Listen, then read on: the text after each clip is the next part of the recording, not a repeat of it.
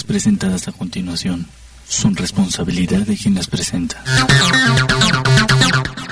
Bienvenidos mis queridos comanches a este su querido programa de radio Territorio Comanche. El día de hoy, pues el buen rockstar como siempre.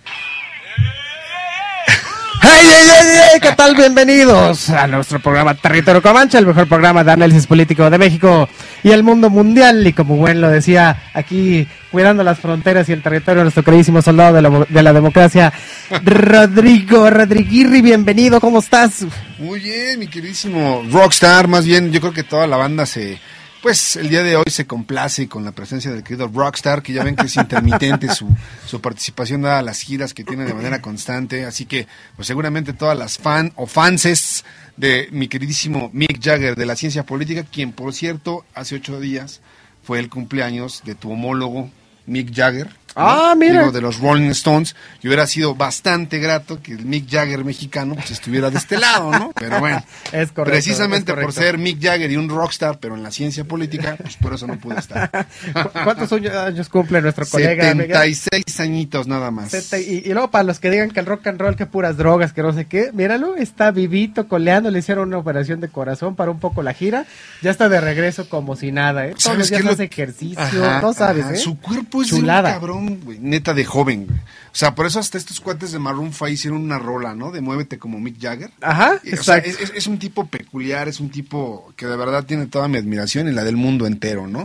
Así que, pues bueno, ya está aquí el Mick Jagger de la ciencia política, el de nosotros. No está tan mamey, ni ha pasado por tantas cosas, ni ¿Qué tiene tal? 76 años, pero bueno, tiene como 50, ¿no? Pura Pero lindura tiene- aquí, hombre. eh, pero está bien conservado el señor. Oye, conservadísimo en alcohol. Ah, no, no, ¿cómo cree, cómo cree? Qué pura Pues, agüita. Hay que disculpar a nuestra querida Vanessa que el día de hoy por cuestiones meramente ajenas a su voluntad no va a poder encontrarse con nosotros. Está enfermita, pues le mandamos un saludo desde cabina. que se mejore Desde aquí hasta, hasta Iztacalco. hasta Iztacalco, a la querida Vanessa Rojas, o ¿cómo era? Vanessa Paredes ya. Ah, ah, Vanessa, Vanessa, queridísima Vanessa Paredes.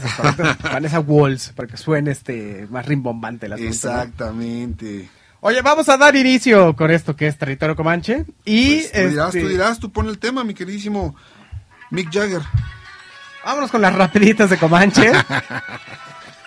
Pues me parece perfecto. Oye, ¿qué te parece? No, porque a, a mí me cayó súper de sorpresa, Ajá. ¿no?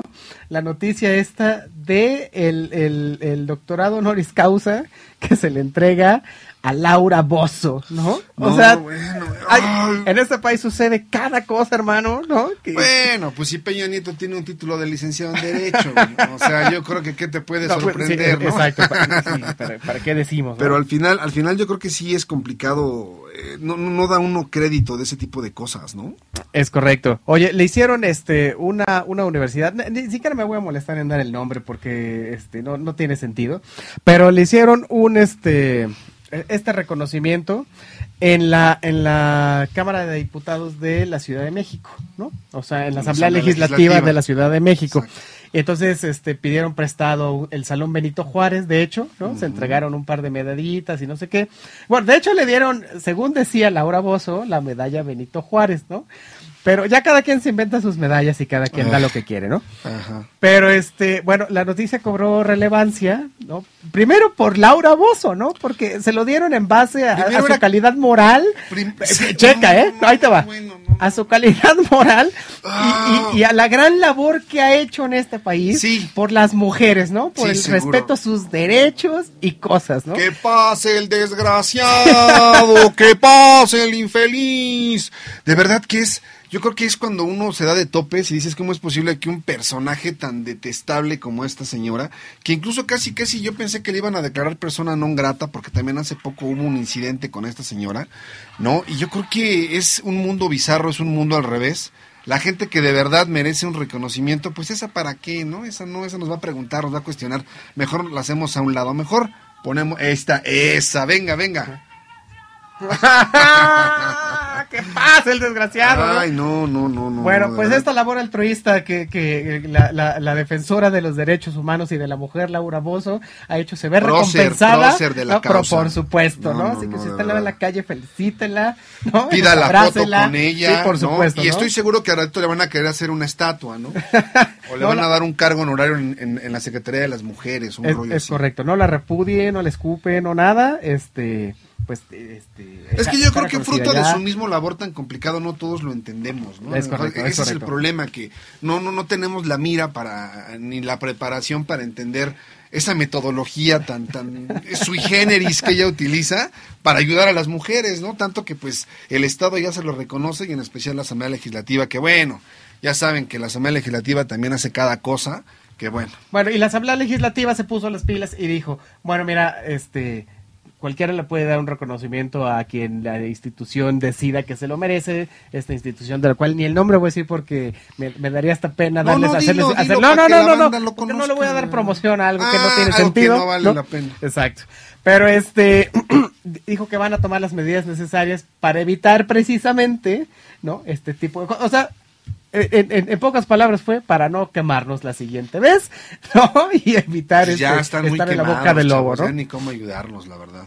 Hay que, hay que ahora hacer una petición en change.org, pero para que se desdigan y para que la humillen públicamente como soldado en- eh, que degradan en medio del patio, porque yo creo que este tipo de cosas no pueden pasar en esta... Bueno, aquí pasa de todo, ¿no? Aquí pasa de todo, es correcto, ya lo decía André Bretón. Es, es, es este. Mira, Peña Nieto tiene un título de licenciado en Derecho con tesis plagiada. Eh, Carmenita Salinas fue diputada. No, No, bueno, ya Silvia. Pinal también fue es diputada. correcto. Eh, Sergio Mayer es Sergio diputado. Mayer es diputado. No, y además es, eh. es presidente de la Comisión Pero de Cultura, que me ¿no? sube y me baja. Ay, que me sube y me baja. Yo creo que el cuate cuando entró no tenía ni la más remota idea de lo que era la Constitución, pero seguramente le dieron unas clasecitas rápido y eh, afortunadamente pues hay muchos eh, este, asesores, ¿no? Porque Así yo creo que el señor, ah, me encanta cómo hace poco estuvo en tribuna y estuvo detrás de una de las diputadas que estaba, que tomó la palabra. Y eso sí, o sea, se le ve el garbo de artista al señor, ¿no? Porque lo que más le preocupaba era, pues, su apariencia, ¿no? Así de... Digo, su trabajo como legislador y sobre todo en la Comisión de Cultura Es presidente da de de muchísimo Cultura. que desear, No, pero el señor se ve bien. No, recuerda las declaraciones, tan se ve bien que él dijo, bueno, a mí el, el, el sueldo que me van a pagar como diputado, pues la verdad no me alcanza, ¿no? O sea, yo gano más que eso y, y- y mis gastos son superiores, ¿no? Al sueldo que O recibo. sea, lo hago por amor al arte y por, pues, ah, por, hobby. sí, exacto, Por ¿no? hobby estoy aquí. Lo cual son declaraciones muy desafortunadas del queridísimo este, Sergio Mayer. También D'Alessio, también creo ah, que sí, también, o sea, no sé cuál de los dos hijos, Ernesto. Eh, Ernesto, D'Alessio. D'Alessio. Es correcto, es Fíjate correcto. nada más la clase de legisladores que tenemos en este país, René.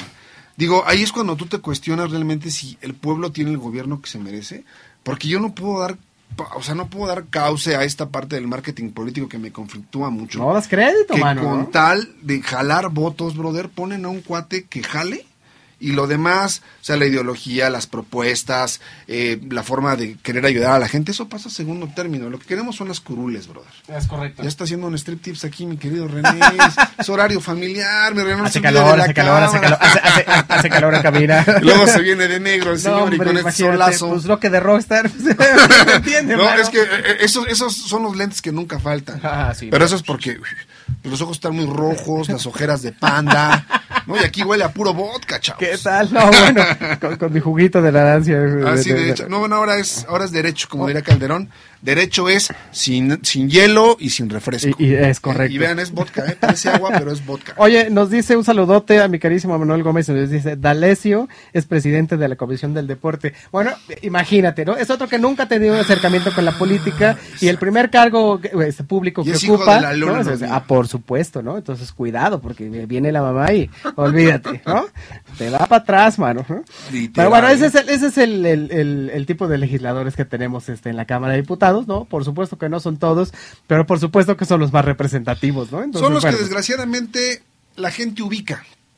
Y la ubica no por un trabajo legislativo, no por un, un desempeño como político, un desempeño en el carro que tú digas, ah, mira, Ernesto D'Alessio promovió y gestionó que ahora en los Panamericanos pues tuvieran ellos todas las facilidades para poder llegar. Están también todos estos chicos que incluso hubo peticiones en change.org para que pudieran asistir a las Olimpiadas de eh, bueno, diversos, los de Taekwondo, perdón, pudieran asistir a ciertos eventos a, a, nivel internacional y pues el señor nunca tuvo como la injerencia o que de alguna manera tuvieras tú una noticia de ellos, Claro. de su trabajo político. Más allá de eso no sabemos nada de la imagen, de su trabajo no sabemos nada. No, no, no se ha pronunciado nada tampoco acerca de la labor de, de Ana Gabriela Guevara frente a la CONADE, por Que, por ejemplo, ¿no? cierto- que tiene, que está dando mucho de qué hablar, Muchísimo. ¿no? Porque creo que ni, ni se presenta por ahí con esto que quiere su candidatura a la gobernatura de su estado natal, ¿no? Entonces, este, pues también los de la CONADE, cosa que creeríamos que no iba a pasar en esta cuarta transformación, ¿no? Donde este, se supone que alguien que sabe de deporte, que está involucrada en esto, que, que, que, que tuvo Pero es mucha que- injerencia mucho tiempo diciendo, Mm. oiga, falta presupuesto, falta esto, falta el otro, pues ahora se comporte de la misma manera, ¿no? Que de alguna manera tú darías por sentado, eso es lo que alguna vez vimos en clase, esta cuestión de la teoría de la representatividad. Ya es correcto. El hecho de que alguna persona que venga, digamos, de, de un problema o de una comunidad, no necesariamente ¿no? significa que te va a representar porque viene o porque trae el mismo contexto que tú. La realidad es que a veces el poder corrompe, la realidad es que a veces las instituciones no se pueden manejar tan fácilmente y también producto de esa falta de experiencia, ¿no? Porque tú dices, bueno, sí, fue una excelente deportista, fue medallista olímpica, pero me queda claro que del trabajo burocrático, del trabajo Así es. legislativo no tienen la más remota idea. Claro. Y eso ya pasó también con un maratonista. Ahorita les, les recuerdo un nombre que también estuvo a cargo de un... eh, bueno, tuvo eh, a, a bien desempeñar un cargo en el gobierno, que también fue hasta diputado. Ahorita les averiguo el nombre. Pero pues es que ese es el punto, ¿no? Que hay un desempeño muy pobre por parte de toda esta gente que si dices, bueno, fue deportista, seguramente va a entender a los deportistas, seguramente va a poder eh, gestionar todos los recursos necesarios para que a toda esta banda, pues, no le falte nada. Sí, claro. Pero la realidad es que no. La realidad es diferente, siempre la teoría y la práctica, ¿no? O Hay un sí- siempre enorme cambia. desfase. Yo siempre digo, léanse este librito, ¿no? De Max Weber, el político y el científico, Ah, ¿no? Ahí, ahí- ahí está más que, más que explicado, ¿no? Lo que es el- aquel que se dedica a checar como la teoría, ¿no? Y, y la práctica política, ¿no? Siempre hay un mundo de diferencia haciendo eso. Y como bien dices, oye, pues sabemos un montón de asesores por ahí que podemos decir para dónde va el rumbo y los demás tomarán las decisiones. Y nos porque, desperdician, Porque, hermano. ajá, desgraciadamente, los que sabemos, ¿no? Digamos, y esto no es por este, por sentirnos no, mucho, no, no, pero es porque nos hemos preparado para eso, este, pues difícilmente llega uno a ese, a ese tipo de cargos, ¿no? Entonces, bueno, que pues. no eres famoso. Bueno, a lo mejor ahora que ya el rockstar. fíjense, fíjense lo que hay que hacer en este país. Fíjate lo que hay que hacer para llegar, ¿no? El- el- el- la verdad no es porque tenga yo el privilegio de su amistad, porque es mi amigo, ¿no? Ah, cuídame porque te me voy, ¿eh? Sí, aparte tengo que estarlo cuidando y consintiendo, porque ya cada rato me está amenazando, ¿no? Él tendría que ser primero famoso como rockstar Es correcto. y tentativamente entonces ya podría decir, a ver, aparte de ser rockstar, aparte de ser un tipazo, de estar guapo, de ser un- una estrella de rock, de tener todos estos talentos, también soy politólogo y doctor en En procesos políticos. Procesos Es políticos por la por la UAM, el señor. Así es. Y aparte, déjenme decirles que se titula se titula en fast track siempre el señor. Entonces, digo, con ese con esa garantía de saber que él tiene todo ese bagaje y toda esa preparación, primero importaría que fuera rockstar, que la banda lo ubicara y que entonces un partido político te volteara a ver, Eh, por es, ejemplo. fíjate. Solamente, pero Qué triste, ¿no? la- O sea, lamentable. Y tú creo que fui- fuiste tú quien alguna vez posteó en su muro esta cuestión de la meritocracia que no existe en México. Así es. Y que este famoso échale ganas es absurdo, es ridículo y Ajá. carente de toda lógica, ¿no? Así es. Bueno, pues ese es el, el- el- mundo al revés en el que estamos viviendo, ¿no? Pero bueno, a Laura Vaso le dan la, Le, le dan el, el- doctorado honoris causa y Ah, bueno, pues bueno. que, que le sirva para lo que le tenga que servir. Y este, pues, Es que te juro que... desde aquí un saludo para, para, pues para ella, ¿no? No, un... un saludo para Laura Bozo, por favor. Perdonen, no- a no veces uno enseña, figurado, saca realidad, barrio, ¿no? saca el barrio. Perdonen aquí, pero bueno, es que eso da coraje. Da coraje, da coraje en todos los sentidos, No, ¿no? no, no se puede, mi rockstar. Oye, pero, ¿qué te parece, por ejemplo, todo lo que se ha venido... eh, bueno, ahorita no vamos a hablar de, de cuestiones internacionales. No, no, eso no, no, viene no. después. Ahorita, ahorita vamos a eso, pero la última rapidita de Comanche, quería este, mírelo, mírelo, y aquí, uno de la UAM, otro de la UNAM. Consta que yo también soy este Puma, ¿eh? Hasta la No, maestría, no, no, gracias. pero a ver, pero a ver, ahí hay que hacer una aclaración. Tú eres UNAM, brother. Ah, sí. Tú eres UNAM, Una vez o sea- UNAM, siempre UNAM, ¿eh? Ah, eh, Es que exacto, o sea, y además uno es la, la licenciatura. O sea, tú te formas en la licenciatura y así hagas un posgrado en cualquier otra institución académica que la UAM, déjenme decirles con todo el respeto del mundo. Yo, sinceramente, reconozco la calidad académica de tres instituciones en este país. Universidad Nacional Autónoma de México, Instituto Politécnico Nacional y Universidad Autónoma Metropolitana. Es correcto. Con todo respeto, esas son las instituciones públicas que te cuesta entrar, brother. Y que sabes que estás ahí por conocimiento y por capacidad. Ese sí es por meritocracia, para que veas, ¿no? Ah, Ahí, sí, es te de las pocas cosas que podemos decir entré y me costó uno y la mitad del otro. Sí, es sobre todo para los Y que no tuvimos paso automático, ¿no? Desde No, la prepa, ¿no? Y O sea, salir, brother, esta vez es lo más complicado, Sí, ¿no? Porque, sí. híjole, es un poquito complicado. Se, se- se- se está uno a gusto ahí, se siente en casa y a veces tarda uno un poquito más, bueno, al menos yo. Pero bueno, salí por la puerta grande. Ok, Pero no, una, una licenciatura, maestría en la Facultad de Ciencias Políticas, en Polacas, y ya en la UAM Iztapalapa, ah, exacto, hiciste el, el el doctorado. doctorado. Pero es no, correcto. una- una. No, pues, uno, siempre Un saludo para la UAM. Es correcto. Oye, este, rapidísimamente más para terminar con estas de las rapiditas de Comanche, este, el caso este muy sonado, ¿no? El caso. Arts. Este, y a mí, mira, Hay unos no me- memes maravillosos. son buenísimos, y a eso iba. No me deja de sorprender, leí una nota en el Universal, eh, se las vamos a postear en territorio Comanche, si no es que ya la subí. Este, el cuate este, ¿no? Ajá. Que tiene un nombre, este, que ahorita no me acuerdo, Ali, no, sé qué, bla, bla, bla. muy raro. Bueno, era, era- era un tipo, ¿no? Súper peligroso, súper bien este, entrenado, ¿no? Alguna vez lo detuvieron hace un par de años Ajá, aquí. Ajá, ya estuvo detenido, purgó ajá, sentencia. eh, eh, estuvo y luego detenido. se fue otra vez a su país. Sí, sí, pero regresó, lo volvieron a detener, ¿no? Este, y, y le- eh, la ficha que, que tenía Interpol decía que era un tipo que podía, este, él solo quitarse a las esposas y matar a cinco tipos, ¿no? Por lo cual le pusieron, el día que lo resguardaron, ¿no? Ajá. Este, a 20 policías, ¿no? Porque pues no, no se fuera a poner crazy, ¿no? Y entonces es buenísimo esto de los memes, donde una gordita con peluca, o sea, totalmente mexican, sin, sin ningún tipo de entrenamiento ni nada, va y le mete unos balazos y se lo echa. O sea, Oh, o sea, haber recibido es- entrenamiento militar, no, ser un tipo ajá, peligroso. No, no, más Israel, donde dices que el que, que se va a Ahí es preparar el ya, es aquel, ahí Por es su- el- ahí es el origen de Maga, Kramaga, por supuesto. No, y que sí. finalmente es una de las, eh, estas artes, no sé si es arte marcial, es, es, es una- un, es un sistema de combate. de- es un sistema de combate. Y, la, y que te venga a matar una gordita de Tláhuac sí, sí, o sea. con una peluca, o sea, bien güera que estaba, ¿no? O sea, y la peluca, o sea, un contraste maravilloso. Y el tipo haciendo todo casi, casi un duro de matar. Sí, ¿no? exacto. O sea, que te esquivaba las balas así en, en cámara lenta. Y para que el brother venga una hinche gordita y que por cinco mil baros te atlanchen, brother. Ay, no. Increíble. Es, es. Eso, eso solo pasa aquí, te ah, lo juro, pues ¿no? Es que te O digo sea, que en el país es el que pasa todo. Te digo que, que es como André Breton, que decía que este es el, el- el país más surrealista del mundo, ¿no? Es que no.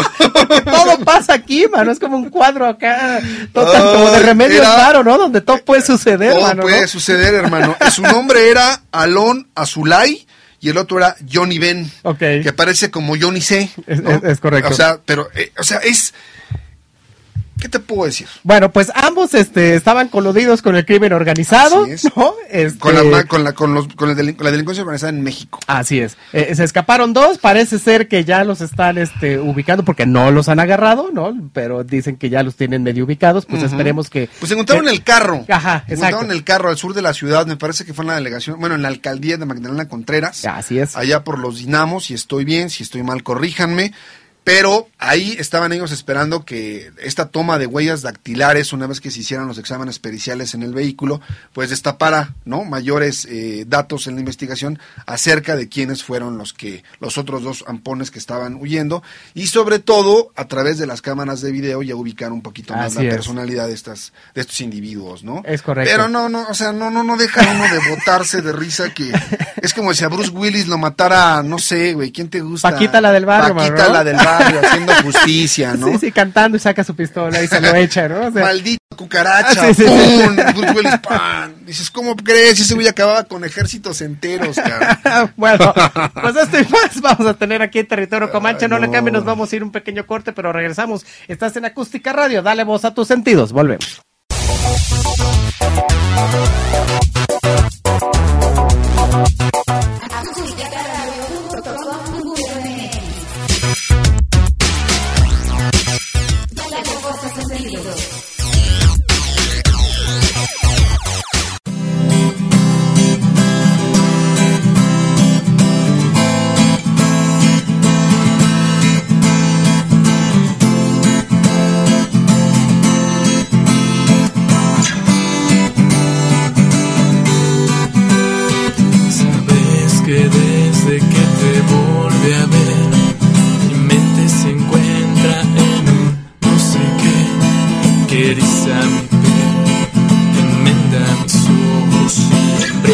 Llega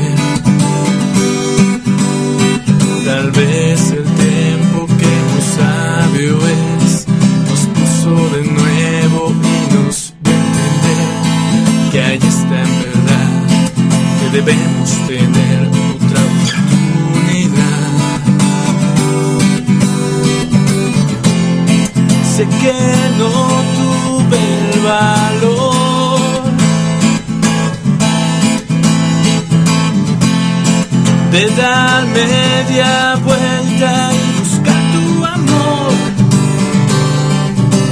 Marché sin pensar en que dejaba atrás a mi ser especial, a mi otra mitad. Estaba ciego y no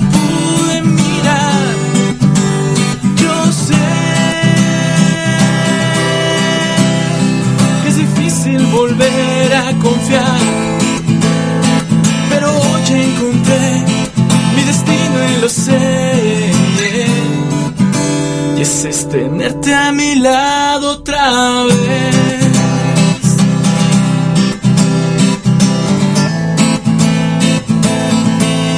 Igual espacio para solo, para pianito ahí.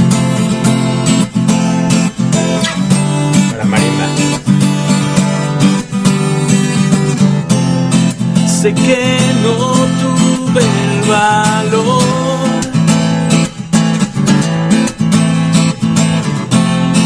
de dar media vuelta y buscar tu amor.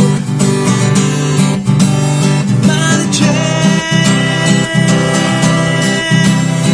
sin pensar en que dejaba atrás a mi ser especial, a mi otra mitad.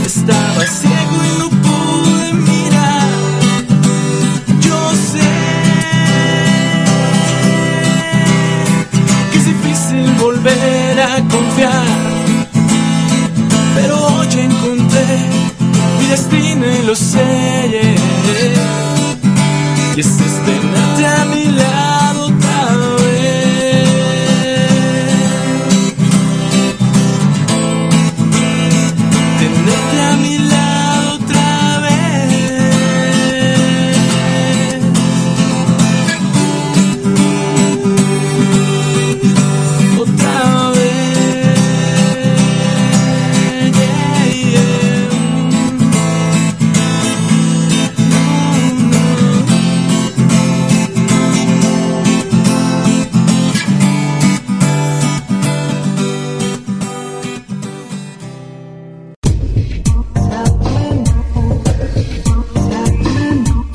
Música, diversión, temas actuales y más en Viernes Sociales. Escúchanos en Acústica Radio. Claro, todos los viernes a las 6 de la tarde. Dale voz a tus sentidos.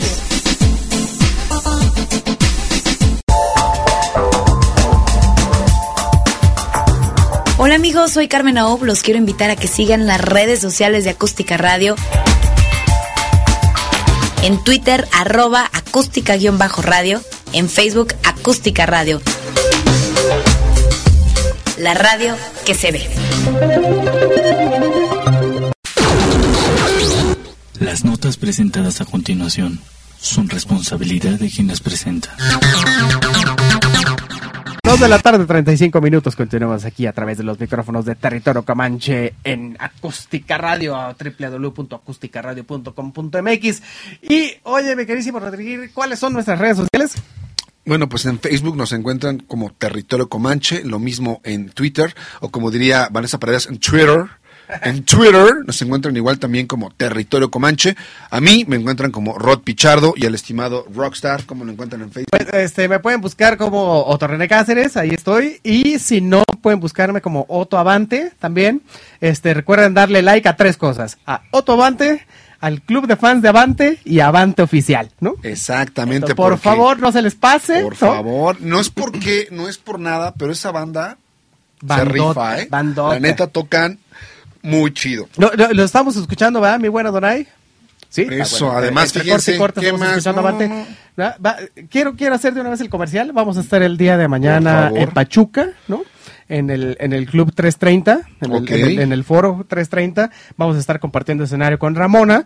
Entonces, este, pues por allá nos vemos todos los que puedan asistir y quieran ir, ¿no? Este, pues vamos a estar presentando nuevo material por allá. Así que ah, los Por esperamos. favor, mis queridos comanches, dense la oportunidad, en serio, a quienes no han tenido como la oportunidad de poder escuchar esta banda, pueden verlo también en su en, tienen canal en YouTube, Es- ¿no? es correcto, Tienen canal en YouTube. oficial. Si, si se les va el avión, nada más pónganle Avante y seguro les va a arrojar resultados, donde vean una banda de rock, donde vean a René. Por favor, dense la tarea de escuchar esas rolas, son muy buenas, es una banda muy talentosa y que creo que tiene un enorme futuro. Así que, por favor, mis queridos comanches, pónganse pilas y escuchen esas rolas. Sí quieres ir al backstage, ¿verdad? Además, sí se escucha. eh, no, es una super, una super bandota, la neta es que, no, el el güey que toca el bajo, pues, la buena onda. No, no, ¿Quién el bajo no, pero el- que el- tocas? el liro, el liro, no sabes, no Bueno, sabes. Otra, Qué otro nivel, bro. chulada, mano. O sea, creo que le dicen Otto Hendrix. No, hombre. ¿No? O sea, Po- sí, ¿no? Podrá, podrá tocar sin cuerdas, güey, igual suena, güey. Ah, pues no, claro, no sabes sí, qué sí, cosa. No, es que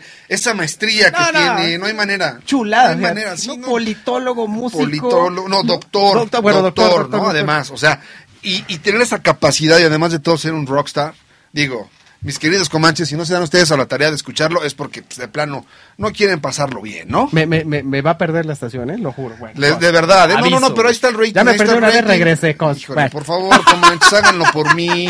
Oye, no. háganlo por mí, por favor, porque el día que se vaya el Rockstar, mira, pum, bye, me van a cerrar a mí el changarro. Oye, las redes sociales también de, de Acústica Radio es arroba acústica-radio en Twitter, en Facebook, este, Acústica Radio, en YouTube también Acústica Radio. Ahí, este, mi queridísimo Donay, que es el bad hombre de la radio, que es nuestro El productor. bad hombre de la radio e infiltrado de gobernación. Es correcto, nos va a estar este, subiendo los videitos porque si usted se lo pierde, lo quiere volver a ver, este, pues ahí, no- ahí nos puede ver en Y vivo. está nuestro podcast también en la página de Acústica Radio. Así es. Y sobre todo en, en cualquier... Hay mucha banda que a mí me pregunta luego, oye, es que no te puedo escuchar a esa hora, estoy trabajando, estoy en mi hora de comida. No se preocupen, ya a través de nuestra... de, de la Acústica Radio en YouTube ya pueden escuchar todos los programas de... Bueno, sobre todo vernos, ¿no? Aquí a los queridos Comanches, lo mismo que en el podcast a través de la página de Acústica Radio. ¿no? Es correcto, así que no hay excusa para no vernos. Y como excusa tampoco hay para platicar acerca de un tema que ha, ha causado mucha polémica también, que es eh, los, no, no, no, no, los dineros del Chapo, y lo platicábamos hace dos semanas. Ah, ya ¿no? hablamos de, de, de la, de- de cuánto estima, ¿no? Ahí te va. ¿Cuánto se estima la lana que este señor tiene? Aquí está, son 12 mil millones de dólares. 12 mil millones de dólares. Bueno, ni es dime.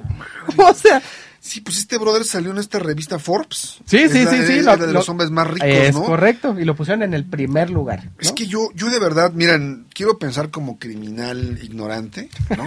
que, que- que- que de verdad no tuvo la capacidad, da, ¿no? La capacidad.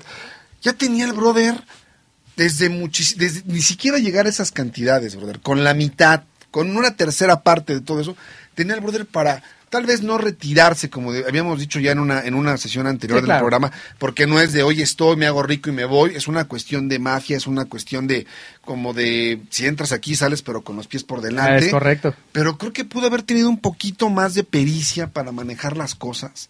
El hombre, esta, a través de esta serie de Netflix, yo lo he conocido como un poquito más y puedo darme cuenta. Sé que obviamente está el, el- el toque eh, televisivo para que sea como más rimbombante, pero sí se le, sí, sí se le, de alguna manera él se le identifica como un hombre muy dadivoso. ¿no? Es cor- así es. Un hombre que despilfarraba el dinero sin, pues total, digo, con esas cantidades de dinero y, y lo hacía de una manera tan sencilla que él como no, como que no valoraba todo esto y él creía que a través del dinero la gente le iba a hacer toda la vida leal. Oye, pues pasaba esto allá en, en, en Badiraguato, por ejemplo, ¿no? O sea, si tú, si tú circulabas en una carretera federal que estaba llena de baches, de repente en algún punto de la carretera, o sea, cruzabas una línea y ya estaba una carretera perfectamente hecha, bonita, ¿no? O sea, bien pavimentada, todo, sí, todo, ¿no? bien en orden. Y, y decías, oye, ¿y, y, y qué pasa con la carretera aquí? Ah, no, no, no, es que nos las hizo el señor, ¿no? Era un poco, ¿sabes qué hacía el Chapo? Era un poco lo que hacía la Quina en su momento, el, este que fue líder petrolero Ajá. antes de Romero de Champs.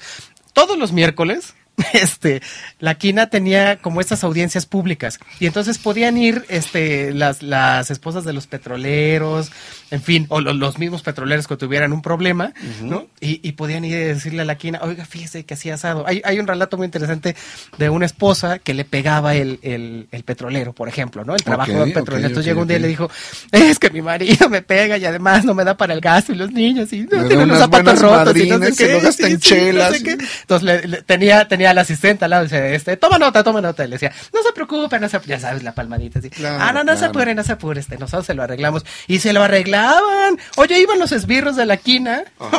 Y le ponían una santa de aquellas y le decían, tú no vuelves a hacer esto, porque lo que va a pasar es que te vamos a despedir a ti y vamos O sea, a contratar a tu una onda mujer. El padrino. Ajá, era una onda como el padre. Literal. Guau. Entonces impartía justicia todos los miércoles, ¿me explico? Y no a una gente, eran como 100 gentes, ¿no? Qué padre. Digo, son, son historias porque al final justo me recuerda la, la, la película del Padrino, maravillosa. Quien la pueda ver, la trilogía es Oh, sí, sí, maravillosa. Cuando una vez un, un- un cuate le va a pedir al padrino que golpeen a un tipo que se burló de su hija. ¿no? Ah, y él le eh, dice, ah, no te preocupes. ¿no? Y manda justamente a estos tipos a darle la paliza de su vida. Y, y no tenía idea que, que, que la quina hacía algo similar. La Bueno, y Y entonces... se ganan el cariño de la gente. Es correcto, ¿no? Hacen esta como base social, ¿no? Y, y eso es lo que los mantiene. Bueno, pues el Chapo hacía exactamente lo mismo, ¿no? Tú ibas a pedir justicia en esos territorios, ¿no? Controlados por el Chapo, pues no vas con la policía, ¿no? Pues ibas precisamente con el Chapo y tenía toda una serie de gentes que te ayudaban a hacer un montón de cosas. Que si necesitabas trabajo, que si necesitabas un préstamo, que así asado, que si mi, que mi casa se está cayendo, que si necesitamos este luz, pues hacen todo eso. Bueno, lo hacían, ¿no? Lo hacían. Últimamente han dejado de tener esta base social porque Pues porque entonces- ya vieron que al final del día no falta quien te traicione. Exacto. Y a partir del, de- por ejemplo, el movimiento de los Zetas se manejan más por el miedo, ¿no? Que por tener una base social establecida. Es correcto. y entonces a través más del dinero, ¿no? Más que de un reconocimiento, digamos, público hasta cierto punto, ¿no? Del narcotraficante. claro. Pero bueno, el Chapo era de esa vieja camada, ¿no? Que sabía mover, ¿no? A- digamos, a las masas, ¿no? De Literal, manera, ¿no? Literalmente en su comunidad el tipo era muy reconocido y el problema, creo yo, en esta estrategia para poder solidificar una base social, pues era justamente que prácticamente llegaba y te decía cuánto ganas, ¿no? Pues gano 500 pesos, ok, yo te doy 3 mil, ¿no? Y la gente, pues era como, actuaba muchas veces pues a favor del Chapo, si las autoridades empezaban a investigar, pues les daba el pitazo, o de alguna manera, pues la gente generaba lealtad y generaba como esta parte de, pues hasta cariño le tomaban al Chapo. Yo creo que el error vino cuando él, eh, hay varios, eh, digamos, relatos populares, cuando él quería comprar a los contrarios, ¿no? Les daba la confianza, les daba como el espacio para que se involucraran creyendo que a través del dinero, a estos sicarios del cártel contrario, pues los iba a ir comprando, pero la realidad es que no. La realidad es que muchas veces estos cosas estaban como, como estaban como monitoreando la actividad del Chapo con los contrarios y para eso les recomiendo mucho que lean. Seguramente ahora va a haber un libro, una novela, Ah, hay- hasta hay una muchos. película del Chapo y ahí se van a disputar a ver para quién son los derechos y para Ándale. México, para Estados Unidos. Hay uno de Anabel Hernández muy bueno que, que narra toda la historia del. Chapo, de su, su de- desde que es este, eh, bueno, eh, digamos, este campesino. Como ¿no? mensajero. A- hasta que crece, ¿no? Y, y lo detiene en Guatemala y se escapa la primera vez de la cárcel y hasta ahí llega el relato del libro. Es muy bueno, es un libro enorme. Está increíble. Eh, ahorita me voy a acordar del nombre, es Vientos. Anabel Hernández, pero es, es así, eh, los capos del narcotráfico. Pero tiene, la foto del, del Chapo Guzmán en la portada, no hay pierde, ¿no? Perfecto. Pero ahorita vamos a buscar, va- va- Sí, ahorita buscamos vamos el a buscar el preciso nombre. Pero bueno, para que lo, encontremos, lo damos los 12 mil millones de dólares y se los están peleando el gobierno de los Estados Unidos ¿Tú qué y por crees? supuesto nosotros. ¿Tú qué crees? ¿De quién es esa lana? Mira, primero, esa lana no está físicamente. O sea, es una lana. Dato importantísimo. de entrada, ¿no? O sea, no es que uno diga, bueno, pues vamos a ir a las bodegas, ¿no? Y vamos a pesar el dinero. Tiene la ¿no? mitad en Bancomer, la otra en Banco Azteca, ajá, la otra en Santander, sí, la otra en. H... Ah, no, en no. Ahí no sé, ahí no, ahí son muy limpios. no, no, no, no, no, no. Exacto. Ya, ya los regañaron. Ahí le dijeron, no, no. Bueno, pues esa lana no está física. ¿qué es el Chapo? Pues co- como lo hace todo narcotraficante, ¿no? Que, que tiene un, un- Presta un poco de su- nombres, presta, ¿no? propiedades. La- lavaban dinero, lo lavaban en casas de cambio en los Estados Unidos y tenían esta como red de este eh, eh, de, de hacer holdings y hacer empresitas y estaban, digo, no es que Visa esté en contubernio con ellos, pero este podían eh, sacar tarjetas Visa, ¿no? Que usaban en Colombia, retiraban el dinero y volvían a comprar drogas. ¿Me explico? Mm. Entonces, imagínate la red y, y, y en, ese, eh, en, en esa parte se va perdiendo la lana. Entonces, no la tienes físicamente en un lugar. La- la- está in- invertida en, en muchos offshores, ¿no? Está invertida en, en propiedades y está invertida en, en negocios que son lícitos, ¿no? La mayoría de las veces, ¿no? Es que al, al final estos, estos son los datos que arroja, me parece que el FBI y el Departamento de Inteligencia de los Estados Unidos, que es una estimación de la fortuna del Chapo. O sea, al final no va a ser, como lo estamos mencionando al principio de esta conversación, pues tanto para ti, tanto para mí.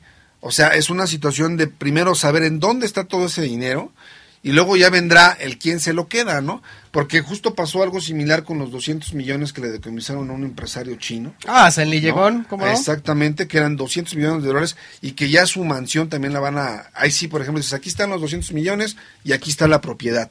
Ahí sí había como esa precisión, Exacto. porque estaba todo en un cuartito. Pero pues el Chapo tiene como un millón de veces eso, ¿no? Entonces difícilmente vamos a saber en dónde están esos dineros. Lo, lo ¿no? que sí tienen son propiedades, ¿no? Hombre, mira, pasa esto, que el Chapo no tenía nada a su nombre, nada, fíjate, Sí, pues es, no. es uno de los pocos narcotraficantes que nunca tuvo absolutamente nada a su nombre. Cosa que no pasó, por ejemplo, con, con el Mayo, ¿no? Con el Azul, este, con Caro Quintero, ¿no? Ellos sí tenían, este, eh, bienes, tenían propiedades. De hecho, tienen fraccionamientos, ¿no? En Guadalajara, que están a nombre de los hijos, de las mujeres, en fin, todo el mundo lo sabe. Claro, no les puedes probar a ellos que es producto del narcotráfico, aunque así sea, ¿verdad? Porque Claro. en este país ya sabes que todos lo sabemos menos la justicia, ¿no? Pero bueno, este, a, a nombre de los narcos, pues no estaban, pero son de ellos, pues, pero a nombre específico del Chapo Guzmán no había absolutamente nada, nada, lo detuvieron con un reloj, o sea, ahorita te voy a decir con qué más lo detuvieron, pero, eh, Lo o sea, no tenía básicamente nada, ¿no? O sea, sí, sí, sí, sí. Es que, bueno, no sé, digo, yo creo que sí tuvo como e- e- esa, esa visión de no poner nada a su nombre, pre- precisamente pensando en esta parte de, de eh, ¿cómo? camuflajear, ¿no? Todo lo que él ganaba. Y pues también ahí fue, pues no sé qué tan viable, digo, para la autoridad, salvo que sean magos o que haya también ahí algún, alguna tradición muy clara de que le diga, pues, dónde está con nombre y apellido, ¿no? Pues Si sí, hay algún exacto, ¿no? contador ahí de la mafia que te diga, pues, protección de testigos y te digo en dónde está cada centavo, ¿no? Porque estas estimaciones, pues, al final, como ya lo dijiste, ¿no? Está distribuido en negocios que son lícitos ya, Sí. que tal vez ya están, ah, ya incluso generaron ganancias, ah, producto precisamente de lo que se está llevando a cabo en ese negocio, propiedades que a lo mejor están a nombres del primo en tercer grado o del compadre Sí, o, de cosa la- así, ¿no? o de uno de los hijos de la de una de las amantes de tantas mujeres que tuvo además y que yo creo que para reunir todo esto pues está complicado, pero además acuérdate que ellos ya tienen el aval de esta se, se acaba de aprobar la ley de extensión de dominio, Ah, claro. donde ahora sí ya con la mano en la cintura, papá, van a poder llegar y, de- y si tienen tan solo la sospecha, porque ni siquiera bajo sentencia firme, una vez que se haya iniciado el proceso en contra de algún ciudadano, ni siquiera bajo sentencia firme, en el mero proceso de investigación, ya está facultada la autoridad, la autoridad de este país, para llegar y decirte, ¿sabes qué? Hay indicios de que tu casa la compraste Así con es. dinero del, Dinero de, la, de la- de la delincuencia organizada, venga para acá. Oye, no, pero espérame, yo me entré ahí para pagar la deuda, güey, pero yo sí la pagué con, con mi lana, brother. O sea, what, no, ¿sabes qué? Con la pena se embarga, el SAT toma nota y te la pueden embargar y al rato y hasta subastar. Ah, por supuesto. Y si sales inocente del proceso, híjole, perdón, pero pues es que como ya estamos facultados, pues necesitábamos lana, güey, ¿no? Esto de la autoridad republicana y bla, bla, bla, y pues ya no tienes casa, papá. Pues sí. O sea, entonces ahora imagínate, ponle tú que no encuentren los 12.666 millones de dólares. Que encuentren una tercera parte en propiedades, en joyas, en vehículos, en una lanita por aquí, una lanita una lanita por allá. Ya tienen la facultad de poder disponer de él de Así la es. mejor manera. Es correcto. Fíjate, y, y me vi corto, ¿eh? Fíjate, en los últimos 18 años solo se le pudo decomisar al, al Chapo Guzmán y a su familia, ahí te va, un inmueble, cinco armas de fuego, cinco armas de fuego, no, es, es, es ridículo. Este, 171 cartuchos, cinco cargadores, no te la crees, ¿no? Este, una computadora, tres relojes, tres teléfonos celulares y ya. Y eran, y eran del Oxxo. Sí, esos imagínate. ¿no? Ajá, de- y estos relojes que, que, que se volvían esos- en los ochentas, este, como de, de, de- de- de robotito, ya sabes, ¿no? no sé, Traía pero... un Casio como el que yo llevaba a la secundaria. Ándale, pero mire, en seguramente. 18 años esto, consta que esto viene eh, de, de una petición que se hizo este vía la ley de transparencia, ¿no? O sea. ¿qué se le decomisó al Chapo? Nada más esto, ¿no? Entonces, pues tendrán estos 12.666 millones de dólares que además lo están contando global. Aquí no están descontando los sueldos ni los moches que se le daban, ¿no? Tanto a las autoridades como a los sicarios, ¿no? Como a los, a los burreros, como a toda la red de gente que trabajaba para, para el, el cártel de Sinaloa, ¿no? Entonces, bueno, pues está, se está tomando global. Vamos a decir que esos 12 mil habrá que quitarle no sé cuánto por una parte proporcional, ¿no? Entiéndase, del aguinaldo, vacaciones y...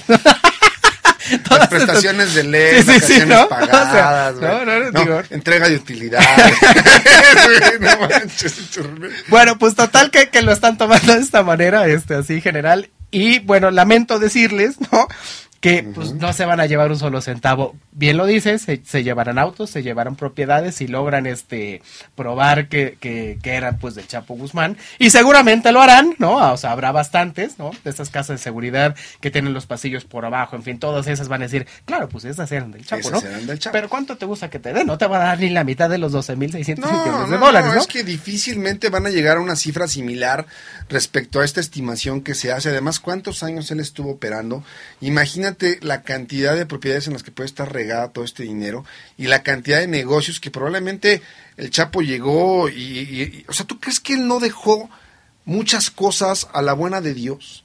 En este proceso de enriquecimiento, llegó y repartió y luego quiso limpiar dinero y, y dejó muchísimo dinero regado que yo estoy seguro que muchas veces hasta se le olvidó dónde quedó. Entonces, yo creo que para que la, para que la autoridad de este país, digo autoridad porque cada que los escucho hablar es una cosa maravillosa y me, me entretengo de verdad de mil amores. ver cuando entrevistan a un policía y dices, por el amor de Dios, por lo menos toma un curso básico de español, brother. Porque neta está cañón. Pero bueno, ya saben que yo tengo un conflicto cantado con la policía de este país, ¿no? Un poco, sí, Eh, sí, ya sí. sabes que yo eh, tengo el poder del micrófono y como diría calle 3 y como diría calle 13, siempre digo lo que pienso. Es correcto. Ah, bueno, espero que en gobernación no me, no me esperen al ratito. Pero bueno, eh, justamente yo creo que esta parte de, de- de juntar el dinero antes que se estén peleando por quién se lo va a repartir, primero sería como ubicar en dónde está, ¿no?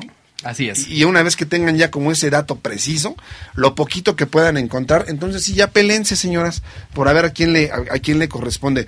Que para mí y en mi forma de visualizar la situación, ese dinero, en todo caso, es pues qué, de los, de la mayor parte, de la mayor parte de ese dinero viene de los consumidores, ¿no? Que generalmente están en el gabacho. Sí, ¿no? exacto. Entonces por eso es que ese es el mejor argumento que tienen las autoridades de Eh, aquel país, la, ¿no? la- la fiscalía de los Estados Unidos es lo que está diciendo, ¿no? Oye, pues Todos los pinches junkies son de este como, lado, Como envenenaron ustedes este país, pues nos toca a nosotros el dinero, ¿no? Ah, para sí, la rehabilitación de todos los junkies que tenemos acá, ya ven que ni les gusta meterse hasta los dedos a los señores. Pero lo ¿no? que decimos nosotros es, oiga, pero ustedes las pidieron, ¿no? Entonces, pues más bien nos toca a nosotros la lana, ¿no? si yo voy y me atasco de tacos y luego me enfermo de tifoidea, brother, pues ni modo que yo le vaya a pedir, no, pues ahora me pagas el tratamiento. A ver, güey, yo vendo tacos, si puedes comprarte tacos o puedes comprarte una ensalada enfrente, brother. Digo, es un argumento, un argumento que de primera instancia puede tener cierta lógica, pero al final vivimos en un país en el que no llegan y te venden las cosas por la fuerza, ¿no? O sea, tú es un libre mercado, tal cual, hasta las drogas, ¿no? Porque finalmente eso de que no las puedes comprar en la esquina, pues créanme que eso suena a ficción, pero es real, ¿no? Aquí en cualquier momento basta que tengas un amigo medio junkie y no faltará que te, que te ayuden a conseguir cualquier tipo de droga Sí, en este país. Y finalmente es una decisión a título personal, ¿no? Entonces, si los señores se quieren meter hasta los dedos, no pueden reclamar, ¿no? Es como, a lo mejor querían que el Chapo Guzmán le pusiera las anfetaminas y a la coca, la leyenda que viene en los cigarros. Ándale, así. ¿no? Esto le produce Esto le cosa, puede ¿eh? producir problemas y fotografías de lo que te puede pasar con la nariz destruida. Ahí hubieran puesto una foto, no sé, de este señor de esta chica que se acabó la nariz, güey. Los. Ah, sí. Campuzano. El Campuzano. Campuzano. Es correcto. Y por ahí hay otro caso también ah, de este brother. Híjole, que este es un personaje también, Mauricio Clark. Ah, claro, que, también, híjole, el o sea, Oh, literalmente se acabó la nariz. Yo creo que hay que decirles que para que salgan de pues de deudas y les entre una lanita extra deberían de formar parte de una campaña de mira, no te metas las drogas porque mira ve cómo vas a quedar y a lo mejor con eso se pagan un- una buena rehabilitación. Pues digo, no sean absurdos, digo, creo que este tipo de razonamientos no son lo suficientemente sólidos como para que digas, pues entonces toda esa lana nos corresponde, ¿no? Porque al final las autoridades de aquel país también estaban totalmente coludidas. ¿no? Así es, es correcto, ¿no? Oye, este, fíjate que, viene al caso en, en- en esto de la colusión, que acaban de agarrar unos militares gringos, o sea, la, la misma policía militar gringa agarró unos militares gringos que se dedican a hacer polleros, ¿no? Dicen los Estados Unidos, Órale. ¿cómo se nos meten tantos, no? Pues es que no se explica si no hay corrupción de ambos lados, ¿no? Bueno. Es que eso Ay, nomás siempre- lo, eso lo paso al dato para que, porque los gringos se sientan muy santos diciendo nosotros no somos, pero la verdad, ¿no? O sea, tiene que ver con, con esto de, de- del- del tráfico de gente, pero también tiene que ver con el tráfico de drogas, porque no me vas a decir que nada más trafican gente. O sea, No, digo, bueno, pero yo creo que este, este, este caso tan emblemático del Chapo y esta, esta idea de- de- del denominado juicio del siglo, pues nos deja muy claramente que la justicia en los Estados Unidos, pues sí se ejerce, ¿no? Es correcto. Al final, allá, a pesar de haber eh, tenido como esto, es- estas corruptelas en este proceso de pasar las drogas durante tantos años, al final siempre fueron cargos medios, o fueron en la milicia, o fueron en la policía. Allá el sistema judicial sí es muchísimo más eficiente que aquí. hay más respeto a la ¿no? ley, por Y supuesto. y, y- y allá también déjenme decirles algo, allá de verdad la policía es una carrera. Allá sí sales del bachillerato. Ah, sí, vas a la te Vas a academia. la academia de Sí, policía y el comportamiento. Bueno, también allá está, está la, la otra parte, ¿no? Están bien tan pagados, preparados, además, están- pero también están tan pagados. preparados que saben el poder que tienen. Y, y esos cuates sí tienen facultades que aquí en México ni, o sea, allá por una por una cuestión de tránsito te pueden arrestar. Sí, claro. Si ven ven tu placa y tu licencia y dicen tienes tres multas y tu licencia vencida, Vámonos. te vas para la patrulla, bro. Sí, sí. Y tú dices, ¿es en serio? Por unas infracciones y por... En serio. Allá sí se aplica la ley. Aquí el Chapo ya estaría libre o ya se hubiera fugado de algún penal, ¿no? Y ya todos los medios estarían sobres, seguramente para aprobar alguna ley eh, mañosa en, en- en- en la Asamblea o en el Congreso, y nos serviría de excelente distracción Co- mediática. Comentamos que cuando lo agarraron la última vez, se estaba preparando otro túnel que encontraron, ahora sí las autoridades, porque se iba a volver a escapar. Bueno, Exactamente. pues de, de escapes en escapes, nos vamos a ir un pequeño corte, vamos y venimos, no te pierdas la segunda hora de Territorio Comanche aquí en Acústica Radio, dale voz a tus sentidos.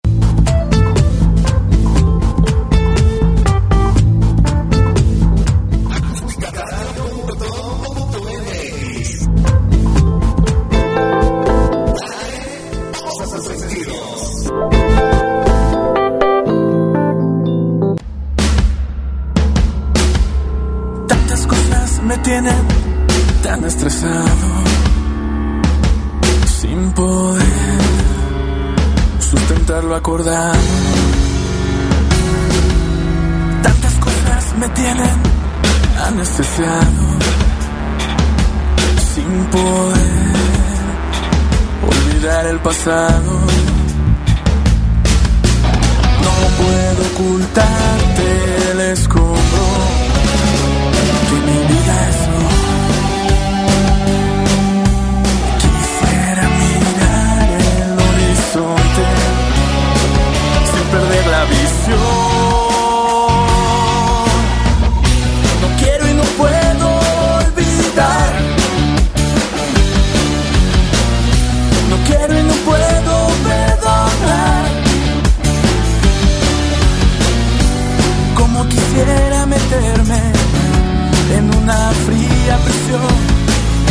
y congelar mi corazón.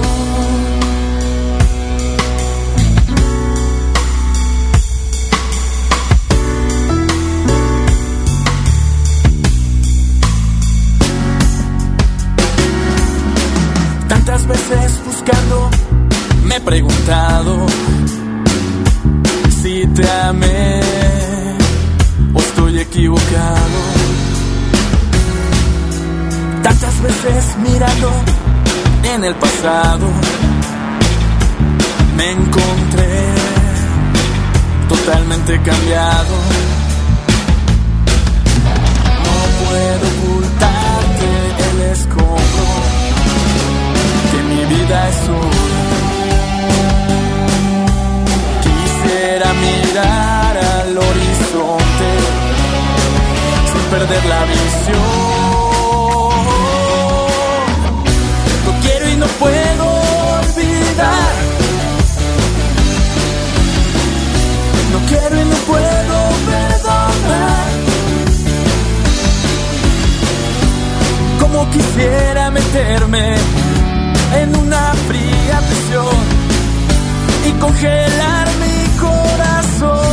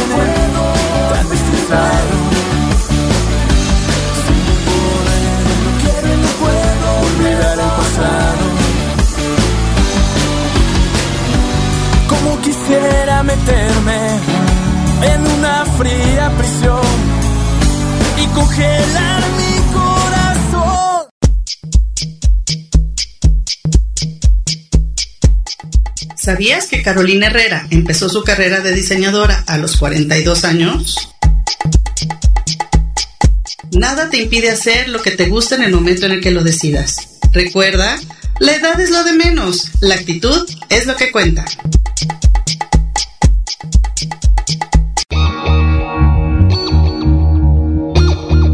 Síguenos en nuestras redes sociales. En Twitter como arroba acústica-radio.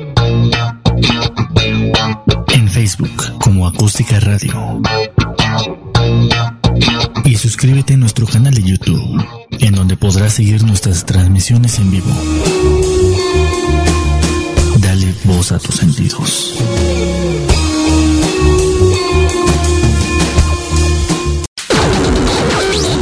Las notas presentadas a continuación son responsabilidad de quien las presenta. Muchas gracias por continuar con nosotros. Vamos a comenzar la segunda hora de información aquí en el mejor programa de análisis político de México y el mundo mundial. Si usted se está yendo a comer porque ya son las 3 de la tarde y, y- y pues ya es la hora de, de- de la papa. Ya es la hora de echar la papa, ustedes que pueden, porque yo ya traigo una chanaconda aquí que me está pidiendo unos tacos de canasta, aunque sea. Es correcto. Que pueden, buen provecho. Pero no se vayan. pero no se vayan, llévense su celular, vayan, sigan, sí, sigan este, checando territorio Comanche. Recuerden que todo lo que usted escucha hoy, mañana con unas cervezas, con sus amigos, en una reunión Va familiar con su novia. de la reunión. Hombre, que los 12 mil pesos, de los 12 mil millones de dólares con, con X Con el Y. Chapo, güey. Oye, ¿a po- Hombre, ¿a poco sí. tú crees que esa lana saben en dónde está, güey? Seguramente Yo te voy se a decir está regada se por mueve. todos lados, Exacto. güey. Y además, pues, ¿dónde están las autoridades, güey? ¿O tú quién crees le pertenezca a la lana? No, no, no, no, no. Vas a ser bots. El rockstar de donde quiera que estés. Güey. es correcto. Oye, a partir de las 3 de la tarde yo dejo de ser este el. Jagger de la ciencia política y me convierto en el único doctor que cura a la sociedad. y me da mucho gusto compartir micrófonos con el único e inigualable este soldado, de la democracia. de la democracia. Es correcto.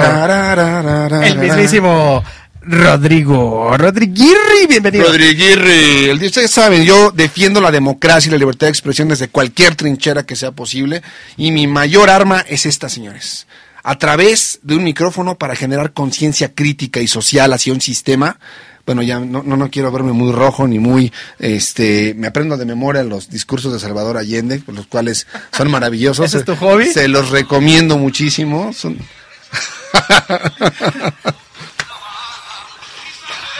Cada que me dicen ¡Que estás perdiendo la... la batalla y que no vas a votar. Cada que me dicen, a mí no me interesa la política, es, "Oh". es un golpe en mi pecho. Ah, para todos aquellos que son fans de nuestro queridísimo Rodrigo Pichardo, el soldado del amor a partir de las 3 de la tarde, deja, deja de defender la democracia y defiende el amor, como diría el buen Eric Fromm.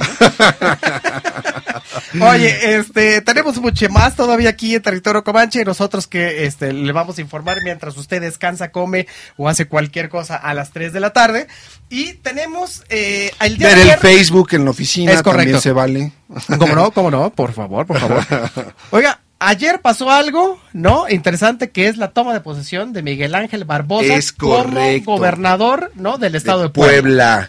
Quien precisamente, pues, fue como medirle el agua a los camotes, como se dice por ahí, acerca de cómo va Morena en el otro, en otro territorio, acerca de cómo lo tomaron los medios y en sí toda la clase política de este país. Fue una prueba, estuvo ahí nada menos y nada más que el carnal Marcelo como invitado especial, quien estuvo ahí para, pues, darle como la palmadita por parte de López Obrador, anunciando esta parte de que fueron, pues, un proceso limpio, un proceso que lo llevó como Dios manda a la gobernatura, que ahí no hubo chanchullo, que ahí no pasó nada. Electoralmente sabemos que también hubo, un, hubo mucha impugnación en la primera elección y que al final, pues esta señora se murió, se murió, y entre comillas, en un accidente aéreo, que estás se comillas. murió, ¿no? Porque, digo, a cualquiera que le gire tantito la piedra, estamos de acuerdo que eso fue un mero montaje. Eso fue un mero montaje de Moreno Valle. Y recuérdame el nombre de esta exgobernadora, bueno, de la que fue gobernadora y esposa Ah, de eh, Moreno eh, Valle. eh, Era la esposa, pero no lo recuerdo en este instante. Soy muy mal para los nombres, pero. Era Marta Erika, la Ah, señora ahí está, ahí está. de Moreno Valle. Nuestro querísimo productor este, siempre está al tanto para, Caramba, para es salvarnos la vida. es operador de cabina, es agente de gobernación. Sí, sí, sí, es- sí, del mismísimo es- el, bad hombre de la radio. El bad está hombre. En otro nivel. Muchísimas gracias. Marta Martínez. Erika y Moreno Valle. Es correcto. Donde esta señora, Marta Erika Alonso. Marta. Erika Alonso, a, a- a unos días de tomar posesión, ella Así muere, es. ¿no? Justamente fue un 24 de diciembre. Sí, exacto. No, o sea, para que todo el mundo le diera hueva a la Era- noticia eh, y era... había, había tomado poquito posesión Obrador, no, ¿no? ni siquiera cobró su primer salario. Eh, habían eh, se, se manejó, ¿no? Esto de que el primer magnicidio del sexenio, no sé qué. Ahí está, ahí está tu, ahí está tu presidente, igual que Maduro, güey, que manda a exacto. matar a, todos sus contrincantes. sa- salieron ahí lo que, que otro colosio, no sé qué. Digo, nada que ver, ¿no? Ay, no, no, no, Na- pero que ver. nada, pero nada que ver, o sea, de verdad, yo, yo, yo, yo a veces, con todo respeto, yo sé que todos los comanches están aquí porque precisamente quieren romper con esa parte de, de- de dejarse llevar por la nota informativa. Nos de encantaría que Televisa fuera, de Pero, Azteca, ajá, exacto. porque de verdad dicen cada cosa y la, y la psique colectiva se lo cree. Ah, claro. En verdad creen que, o sea, no, es que, güey, no votes por Obrador porque no manches, vamos a estar como en Venezuela, güey. Nos va a cargar el payaso, güey. Es que López Obrador va a ser un dictador, güey. Va a ser una reforma y se va a perpetuar en el poder, güey. O sea, de verdad, lean tantito, dense a la tarea de informarse y luego digan ese tipo de cosas. el territorio Comanche. Por eso ¿No están hay más? aquí. Y sobre todo, pues, ahí compartan en sus redes sociales eh, que, aquí está el rockstar, ¿no? El Mick Jagger de la ciencia política. Aquí estoy yo, el soldado de la democracia. Es correcto. Que en nuestro pequeño universo pretendemos hacer un pequeño cambio en este país. Así es, es correcto. Bueno, bueno, pues estábamos con lo de Barbosa. este, dejando de lado un poco el terrible accidente que tuvo este Marta Marta, Erika Alonso y Moreno Valle. y Moreno Valle, que para ese entonces era el dirigente de la bancada en el Senado por Es el correcto, PAN, ¿no? y que había exgobernador y de Puebla. y que movió todos los hilos, todos, absolutamente todos, no solo para que la esposa fuera la candidata por el PAN, sino para que ganara la Y gubernatura. para que él se bajara precisamente de, de esta De la contienda los presidencial, además, ¿no? ese fue el acuerdo, ¿no? Que yo Exacto. me bajo y entonces, pues, pero va mi mujer en Puebla, porque además también Moreno Valle tenía una investigación porque utilizó recursos del erario público como gobernador para promocionarse como precandidato y también lo hizo una vez que su esposa tenía ya el cargo utilizó eh, dinero dineros públicos Claro. como se dice por ahí entonces él tenía una serie de investigación en su contra y me parece que ya tenía hasta una orden de presentación tanto él como su mujer entonces como esto no pintaba nada bien pues se hizo un perfecto montaje televisivo no para que los señores pues desaparecieran del mapa ¿no? Y curiosamente nunca se dijo se van a preservar los restos para futuros exámenes, se va a resguardar la evidencia, ¿no? O sea, una prisa por enterrarlos. Todavía sigue abierta O la sea, averiguación, ¿eh? pero- o sea, no se ha llegado a, a nada. Pero ¿no? es que- o sea, dime nos han dado el, el dictamen final del, No, del no es- no es un caso cerrado. No, exacto, exacto. No es un caso cerrado, pero finalmente no está una investigación realmente, está como en la congeladora. Así es como diría mi mamá, es un caso para la araña, mano. Ah, exacto. Bueno, pues bajo este contexto es que se vuelven a dar este las elecciones en el estado de Puebla, ¿no? Con Y- el mismo candidato de Morena. Eh, es correcto. Cosa que también fue cuestión de controversia, pero finalmente la ley electoral no, no, no, no, no, no, no lo limita en ninguna forma, porque él no, ir- no incumplió con ninguna parte como una vez siendo candidato en la primera elección. No había nada que pudiera No había decir nada que, que que lo no pudiera fuera. impedir, Exacto. más más que la decisión interna del partido de ver a quién ponían. Si el partido decidía, entonces adelante, pero era una decisión, como bien lo mencionas, exclusiva del partido. Bueno, y hubo zafarranchos para porque no fuera Barbosa. Había uno muy, muy, muy íntegro, no recuerdo tampoco su nombre, pero sí hubo ahí ciertos roces con un posible candidato que era, me parece, un senador de Morena, y que también dijo, bueno, no es momento para las divisiones, y pues me alineo a la disciplina partidaria, y pues va Barbosa. Es correcto. Así debe de ser. Hoy nos dicen por ahí, dice nuestra queridísima Vanessa, por cierto, oye, ¿qué pasa? Ya nos escucha. Ahorita nuestro queridísimo este, Adonai va a checar eso, pero nosotros seguimos platicando acerca Nos de están que bloqueando sucede. de gobernación, hay interferencia. Pues, ay, Vanessa, por Dios, ¿no? Vanessa, por favor, como si no supieras qué onda, mi querida Vanessa Paredes, eh, échale un phone a tus cuates de gobernación. Pero sí se escucha, ¿no, mi queridísimo Ado? Bueno, pues como sí se escucha, entonces bajo esa dinámica es que se dan las, las elecciones en el estado de Puebla. Toma. Este, se baja el otro contendiente de Morena, queda Miguel Ángel Barbosa. Este, por- Gana de nueva cuenta. Por, por el PAN ponen a, a- a unos, este, pues mira, que, que- que habían tenido mucha participación en el sector público. Uno era el secretario de gobierno precisamente de la exgobernadora. Finalmente tenían dos, tres jale. El del PRI no tenía nada, no tenía nada que ni nos acordamos de su nombre. No, de literal, ¿eh? Y entonces, este, pero aún así, pues se la llevó Barbosa, se la llevó Pero de calle. de calle, así durísimo, ¿no? Y el de ayer toma posesión, ¿no? Así es, y justamente yo creo que estos eventos son muy simbólicos para la clase política porque dan cuenta de cuál es la percepción ciudadana respecto a la toma de posición de un candidato que desde el principio fue polémico, ¿no? Eh, hubo ahí varios audios que también se infiltraron en contra de Barbosa y que pues por ahí le quisieron hacer algún ruido, pero pues finalmente ganó el señor, ganó como Dios manda, los panistas ni los peristas tuvieron ni más remoto eh, nivel para poder había- no había competir manera de impugnación la- ni de la- competir, ¿no? No había O sea, manera, jurídicamente no tenía forma. Gana de nuevo y bueno, ahora ya va a tomar posesión como gobernador del estado de Puebla el señor Miguel Barbosa. Bueno, ya lo tomó ayer, ¿no? Así es, perdón. Por un lado. Por otro lado, ¿qué te parece, mi querido rockstar de la ciencia política o el doctor que cura la sociedad? Es correcto. ¿Qué opinas del caso de Chayito Robles, hombre, quien anda con una bandera de inocencia, pero pues ya hay ciertos indicios que indican que esta señora puede ser llevada a, bueno, ya está siendo investigada por la famosa estafa maestra cuando era titular de CD Sol. Bueno, le- le- vamos a contar este un par de cosas acerca de la queridísima Chayito que es Rosario Robles, ¿no? Este eh, eh, Chayito durante el, el sexenio de Peña Nieto fue titular de la Sede Sol y luego fue este eh, titular también de la Sedatu, ¿no? Y está implicada ahora que se están dando esta como al- alguien diría cacería de brujas, ¿no? Este ya está ahí Lozoya, este le, le, le, le- le están fincando con también responsabilidades a la mamá, ya Romero de Champ también ya va a tener este, una orden ahí de presentación también para, para ver este desfalcos por el- los dineros de Pemex, en fin. el señor ¿no? está implicado, tanto así que Ah, el señor supuesto, ya se ¿no? Para Así ser es. citado como testigo. Bueno, sabe- eh, agarraron a este a Juan Collado, ¿no? Que es el abogado de los políticos. O sea, intocable el señor, era- eran cosas impensables en el sexenio pasado. Entonces, tú ajá. nunca hubieras creído que eso iba a pasar. Entonces los intocables están cayendo y Para una que sigan criticando a la cuatro. Es correcto. Entonces, mira, para quien lo haya olvidado, en, eh, desde 2012 Peña Nieto designa a Rosario Robles como vicecoordinadora de política social en, en este en el equipo de transición. Luego la vuelve secretaria de desarrollo social y después se volvió secretaria de desarrollo agrario, territorial y urbano, lo que es eh, la SEDATU. Es correcto. Todo el sexenio se la pasó defendiéndole en público y también en privado, ¿no? Ya te acuerdas de esta famosísima frase que dijo en público el, el- el- el presidente así de, eh, Rosario, no te preocupes. Rosario, no te preocupes. Ajá, exacto. pues tiene que preocuparse y muchísimo. Seguramente no está durmiendo la señora. Ah, Entonces, bueno, pues Peña todo el sexenio este reconoció que, que, era un- que había hecho un buen nombramiento con, con Rosario, no, Rosario Robles, se negó a, a despedirla.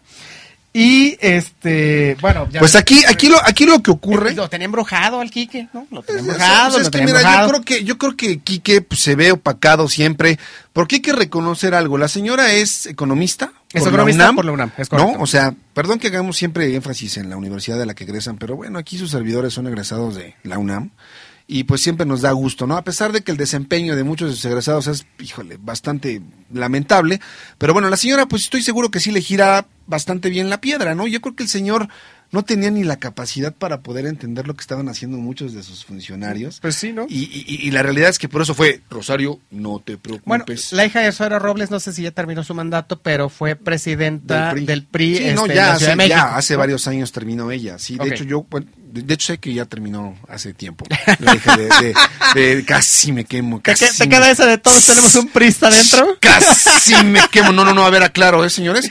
Yo trabajé en un proyecto académico para ese instituto político, sin que yo necesariamente, yo no soy ni militante ni profeso la ideología priista.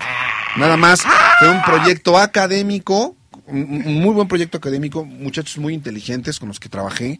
Es una escuela de formación política y fueron cursos precisamente de cuestiones en esa en ese ámbito político, siempre neutral. Es señor. correcto, académico, académico, Aparte, señor, perdón, híjole, casi lo olvido.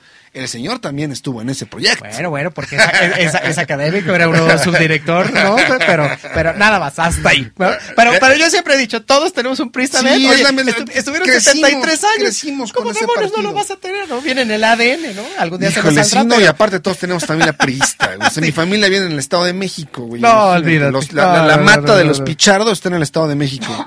Ahí hay un exgobernador del mismo apellido, ¿qué les puedo decir? No, hombre. Pero bueno, lo que está haciendo la Fiscalía General de la República precisamente pretende llevar a juicio a Rosario Robles justamente por la llamada estafa maestra, dado que se ha hecho es. una especie de auditoría a los documentos que se tienen de esa del durante el sexenio de Enrique Peña ver, Nieto que puedan arrojar algún tipo de prueba de desviación de recursos. Es correcto. Para los que no estuvieron en el país el sexenio anterior, ¿no? o los que han estado bajo una piedra o encerrados en una cueva, ¿no?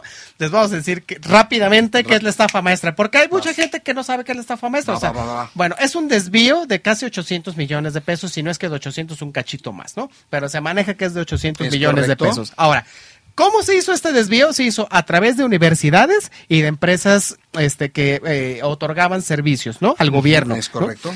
Y son, por supuesto, que hay un montón de empresas que eran fantasma y se fueron quedando con la lana. Ahora, otras licitantes eh, le- les dieron dinero y nunca hicieron el trabajo para el que se les había contratado. Igual caso con las universidades, ¿no? Le pidieron dinero eh, para cuestiones, mira, para cuestiones tan simples como de, de- de limpieza, ¿no? Y nunca se llevó a cabo. Bueno, de esta manera, entre instituciones este, eh, académicas, entre instituciones de gobierno e instituciones privadas que proveían un servicio, se desaparecieron nada más 800 millones de pesos, ¿no? Bueno, eso es la estafa maestra. ¿Por qué, es- ¿Por qué estafa? Bueno, es muy claro porque es una estafa.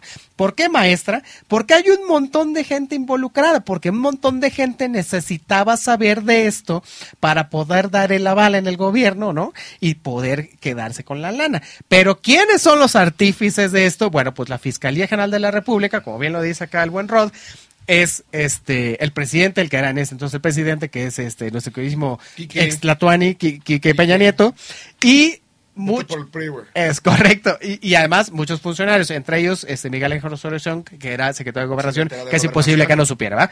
Y este Rosario Robles, porque Chayito, estuvo dile Chayito, por porque, favor. Porque Chayito, pues desvió la lana, ¿no? Y lo peor es que, pues, le encontraron cómo. Ahora, dice Chayito que no, que ella sí va a ir a testificar y todo. yo soy inocente, yo no tengo absoluta, yo no tengo absolutamente nada, nada que me puedan comprobar. Ella se asume y presume su inocencia, sobre todo en los diversos medios de comunicación, especialmente porque esto fue, pues, tiempo atrás más eh, mencionado en los noticieros de, en los diarios de circulación nacional.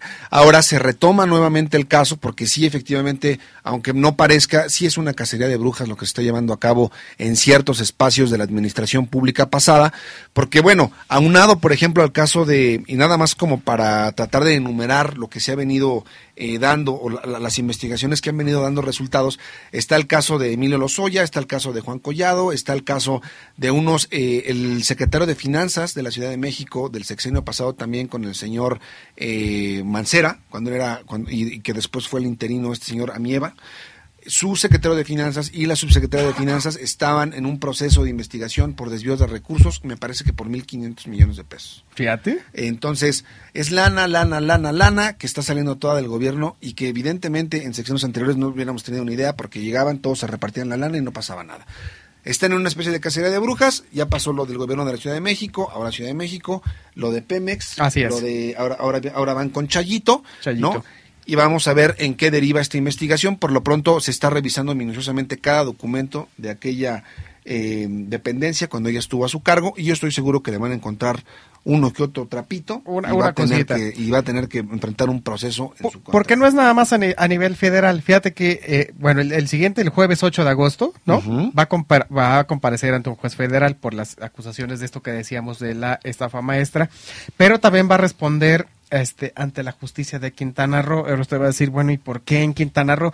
Porque a través este, también de, de diversas operaciones fraudulentas, se desviaron a través del gobierno de Quintana Roo también una muy buena cantidad de dinero, ¿no? Entonces, pues tienes que responder por dos cosas. Yo creo que sí, sí, te tiemblan las rodillitas, ¿no? O Pues sea, aquí imagínate, yo creo que ellos daban por sentado que no iban a tener que a- no iban a enfrentar ningún tipo de investigación.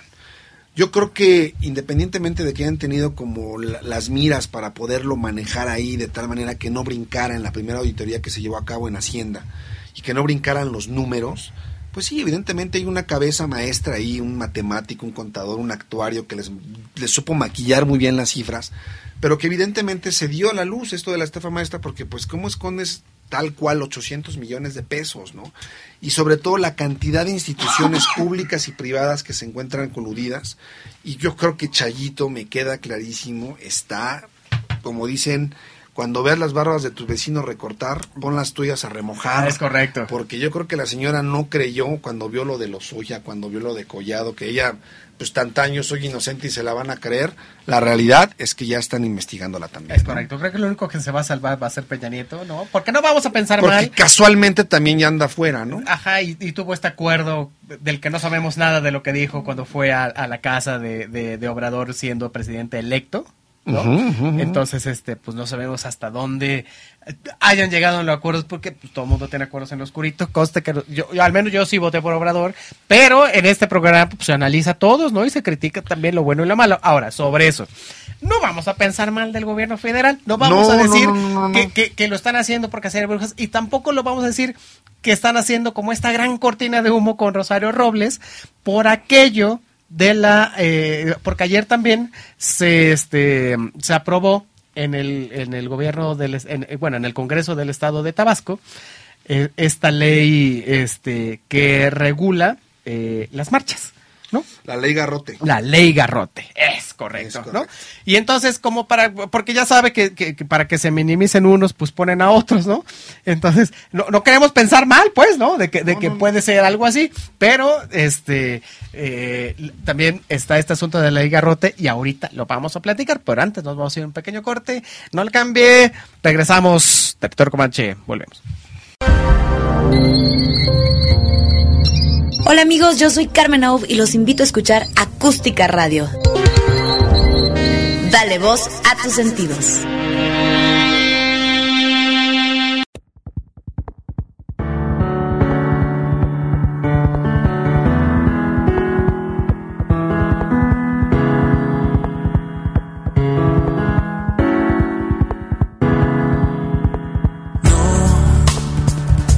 Ya no necesitas de mi llorar.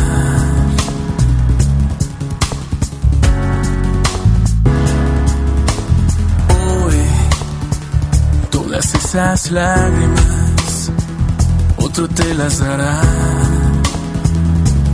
Yo no.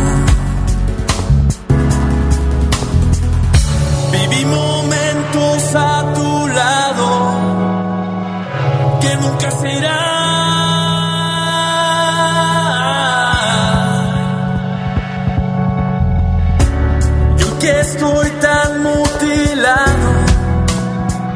Solo quiero cambiar. Aquí, a ti.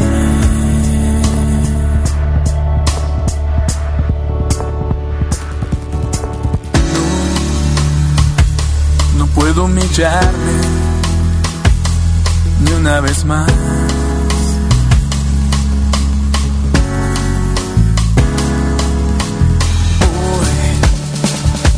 No puedo contarte toda la verdad. Ya. Estoy muriéndome por dentro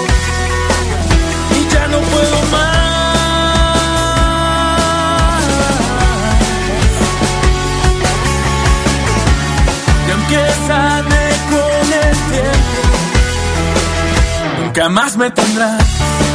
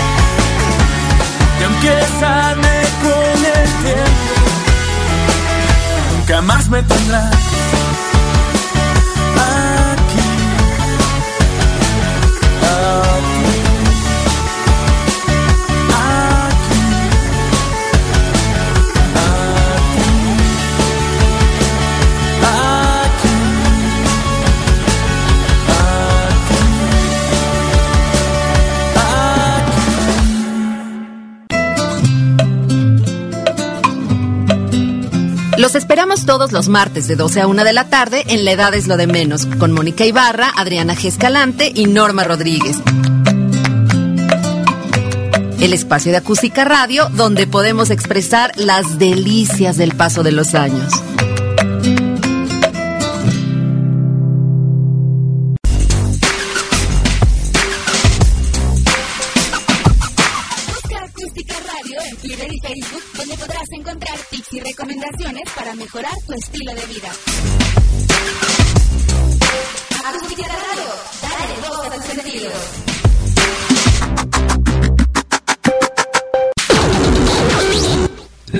Presentadas a continuación son responsabilidad de quien las presenta.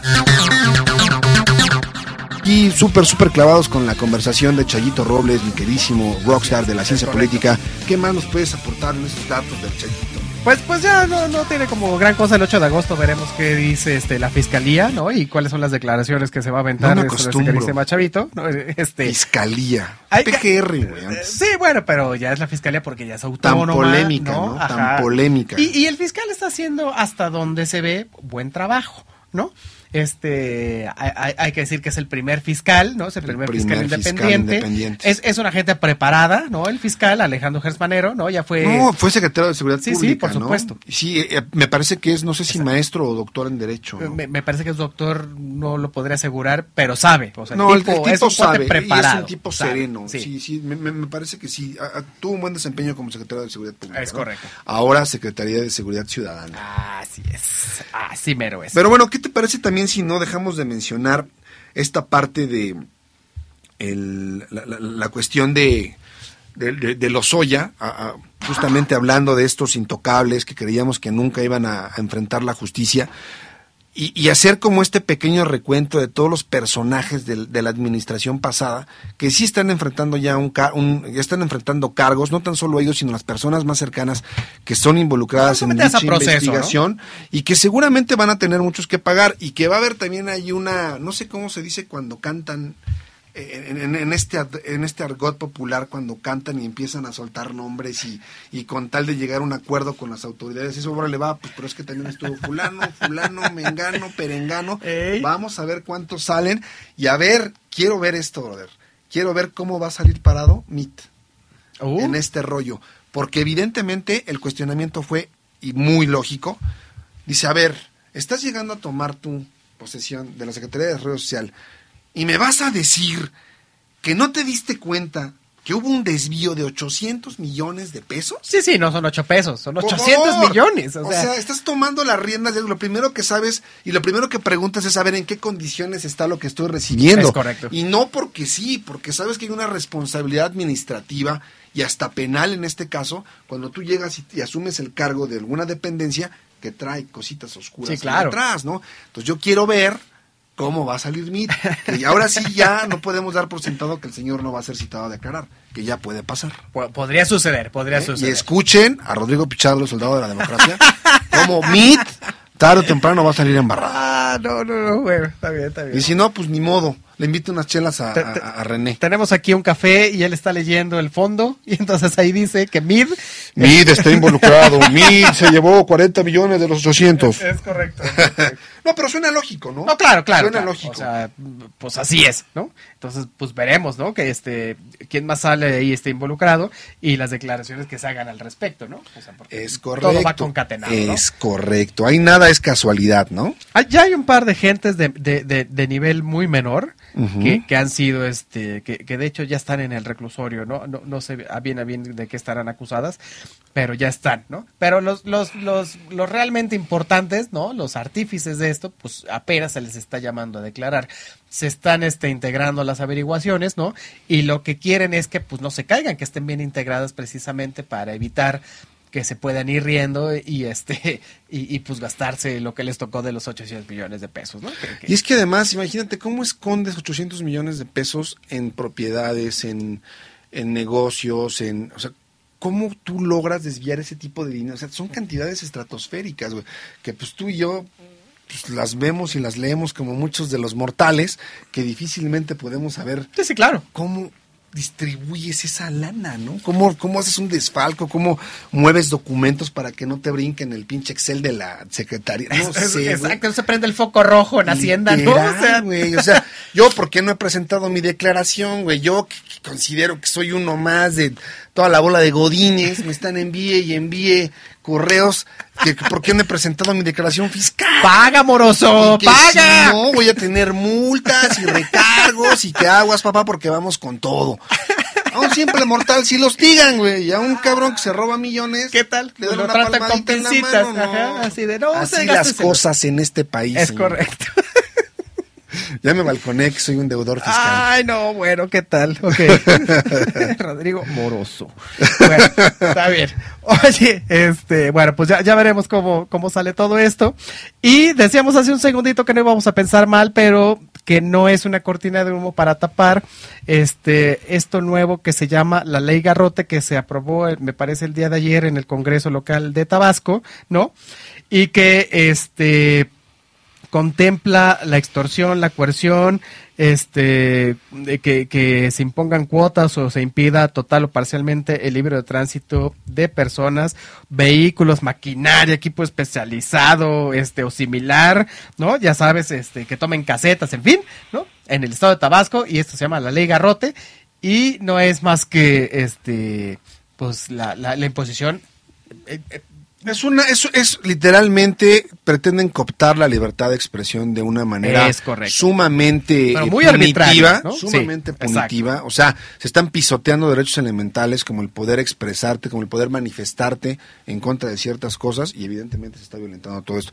Oye, pero me gustaría, estaba yo ahorita leyendo una nota súper curiosa hablando de, de esta Fiscalía General de la República y del desempeño de Hertz Manero. Y acabo justamente de leer algo muy chusco, ¿no? Y que me parece, pues, importante mencionarlo.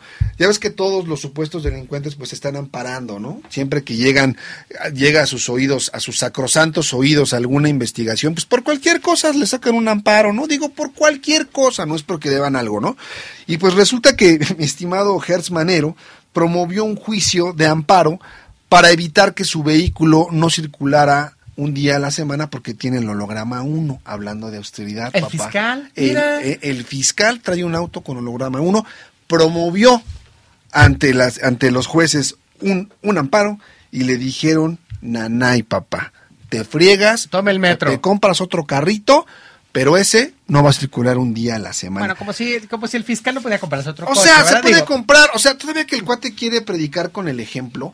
Ah, y les comento, señores, les comento, perdón, tengo que decirlo. Yo le gané a la Secretaría del Medio Ambiente en un recurso de amparo antes de que fuera promovida como norma oficial mexicana la cuestión de la verificación. Ajá. Y yo con un vehículo 1992 de propiedad de, mis, de mi hermano, justamente, pero estaba a mi nombre, promovimos un amparo por discriminación, porque una de las leyes que, bueno, la ley esta secundaria que reglamentaba la cuestión del, del, del hoy no circula, te discriminaba conforme al modelo de tu vehículo. Entonces, constitucionalmente, eso era una violación a tus derechos. Esto fue promovido y fuimos aceptados. Y por eso mucha gente anduvo con vehículos, eh, digamos, ya viejos, pero en tanto pasaran eh, la- las pruebas de, La de- de- verificación, de digamos, ¿no? emisiones, te podían dar el holograma cero. Lo que inteligentemente hizo el señor eh, Mancera fue elevarla a norma oficial mexicana. Y una vez que se eleva a norma, entonces ya no, ya digamos el marco legal es distinto, porque entonces ya argumentan que es en calidad del aire.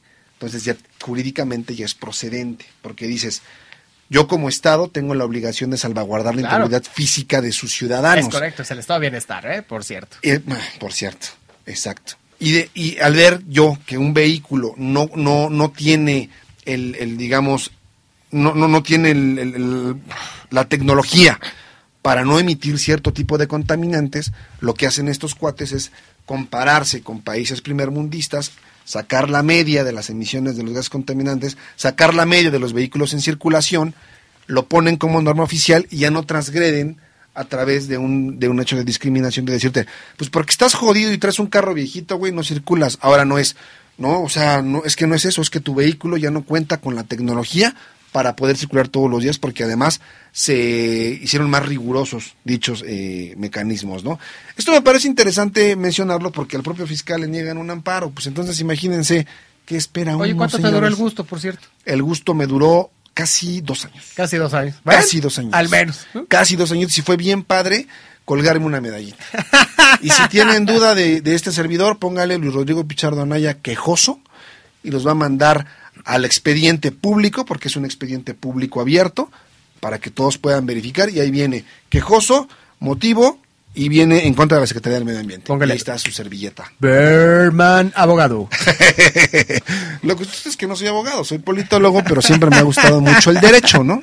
Y tengo hermanos abogados. Ah, muy bien, muy bien. Pero venga, venga, venga. Oye, pero bueno, ¿Qué más? El, el- el fiscal es un, es un mortal como cualquier otro. Este tendrá o que comprarse este un coche, gobierno. o tomar taxi, un Uber, Didi, o en fin, Bit. ¿no? Un Bit, o, o que lo lleve una patrulla, ¿no? Finalmente la, fisca- la fiscalía tiene, tiene, pues tiene este, Tiene unidades, tiene tiene unidades unidades al servicio del- que, que, que bien se hizo esta como requisición donde dijeron, a ver, ya nadie va a tener chofer, ni esto, ni el otro, ni bla, bla, bla, cada quien lo tiene que pagar. Ujú. Y, y, y si no quiere hacer uso de una unidad, pues bien puede este hasta rentar un coche un día, ¿no? Fíjate, es importante, porque siempre que estamos hablando aquí de las subastas que lleva a cabo el gobierno, Ajá. se va a llevar a cabo en el portal de TSAT una subasta para que todos los vehículos que eran propiedad del Senado sean subastados. Hay unos re buenos, mano. Oye, es que es que era- Unas Cherokee, Sí, unas sí. Suburban. No, era un gasto de dinero. Y es, fíjense nada más, ahí les va. Del primero de diciembre a lo que vamos ahorita de este año, estamos ya en agosto, estamos hablando de que ocho meses, ¿no? Tomando en cuenta la toma de posesión del presidente, estos vehículos dejaron de utilizarse. El ahorro que hubo en las finanzas públicas fue, ahí nada más, ¿cuánto te gusta? ¿Cuánto te gusta? Son cerca, es que no recuerdo cuántos, me parece que son 120 vehículos. ¿Cuánto te gusta? De 120 vehículos del Senado. ¿Cuánto te gusta?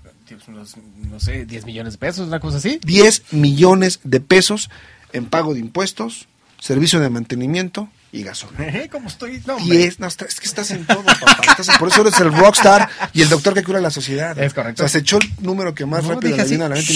vámonos, porque, mira, ¿no? La capacidad Ay. está aquí, caray. No, pura experiencia, hombre. pues así, así, así las cosas. o sea, se van a, ahí vean la, la, la, la- esta onda del SAT. Y pues por eso dice Gerardo Moreno, pues ¿de dónde agarro carro, güey? Pues si nos estás vendiendo, papá. Entonces, va a tener que pedir una patrulla o pedir un DIVE como cualquier Ah, mortal. sí, ese es correcto. Bu- Bueno, pues ya estaremos viendo al- al- al fiscal este como cualquier mortal, ¿no? Pero bueno, está bien, está bien, eso lo, lo hace más humano. Bueno, pues más allá de, de lo que tenía el fiscal, y para terminar con esto de la ley Garrote, porque me parece que hay, hay mucha gente que sí dice, bueno, ¿y ¿qué pasa con la ley Garrote, no? Este, miren, tal, tal como está aprobada, ¿no? Eh, se va lo- los el, el gobierno pues del, del gobierno de Tabasco y los jueces de- del mismo estado pueden usarla precisamente como decías tú para que legalmente se puedan violar este los derechos humanos de quien decida participar en una marcha o manifestación. Ahora tú dirías esto pues va a pasar en Tabasco no o sea qué chingados ¿no? Pues, y van a disculpar mi francés pero este pues eso, Es- eso- perdonen, perdonen sí, sí, sí, es- están uno enojado pues porque a lo No, que es voy que- es peor no Claro, claro. claro. este, esto solo pasa en Tabasco. Pues no, porque esto es pareciera, ¿no? Ser que es como la prueba, ¿no? Piloto para que se eche a andar en todo el país, ¿no? Y ya salieron todos los politólogos, ya salieron todos los defensores de derechos humanos, ya salió todo el mundo a decir, oiga, esto se puede replicar, ¿no? En todos los estados, aguas, ¿eh? Es que es justamente lo que se busca porque no será la primera vez que así se las gasta la clase política de todo el país. La, la aprueban en un estado, en una entidad federativa, la echan a andar y se va replicando de manera paulatina en diversos, eh, en, otros estados. Aquí yo creo que lo que se está pretendiendo, y, y- y bueno, es, es, es complicado imaginarte que ya no puedes salir y mentarle la madre a la policía o, demostrar tu desacuerdo con alguna política pública en la cual tú te ves afectado o demandarle literalmente lo que al Estado le compete, que es el estado de bienestar. Ah, e, el, exigir tal vez hasta condiciones mínimas para poder tú vivir en un, viento, es el rockstar. Entonces, yo creo que es, es lamentable, creo que es un paso hacia atrás en cuestiones democráticas para que nosotros podamos entender hasta qué punto el Estado puede transgredir la vida de los ciudadanos, ¿no?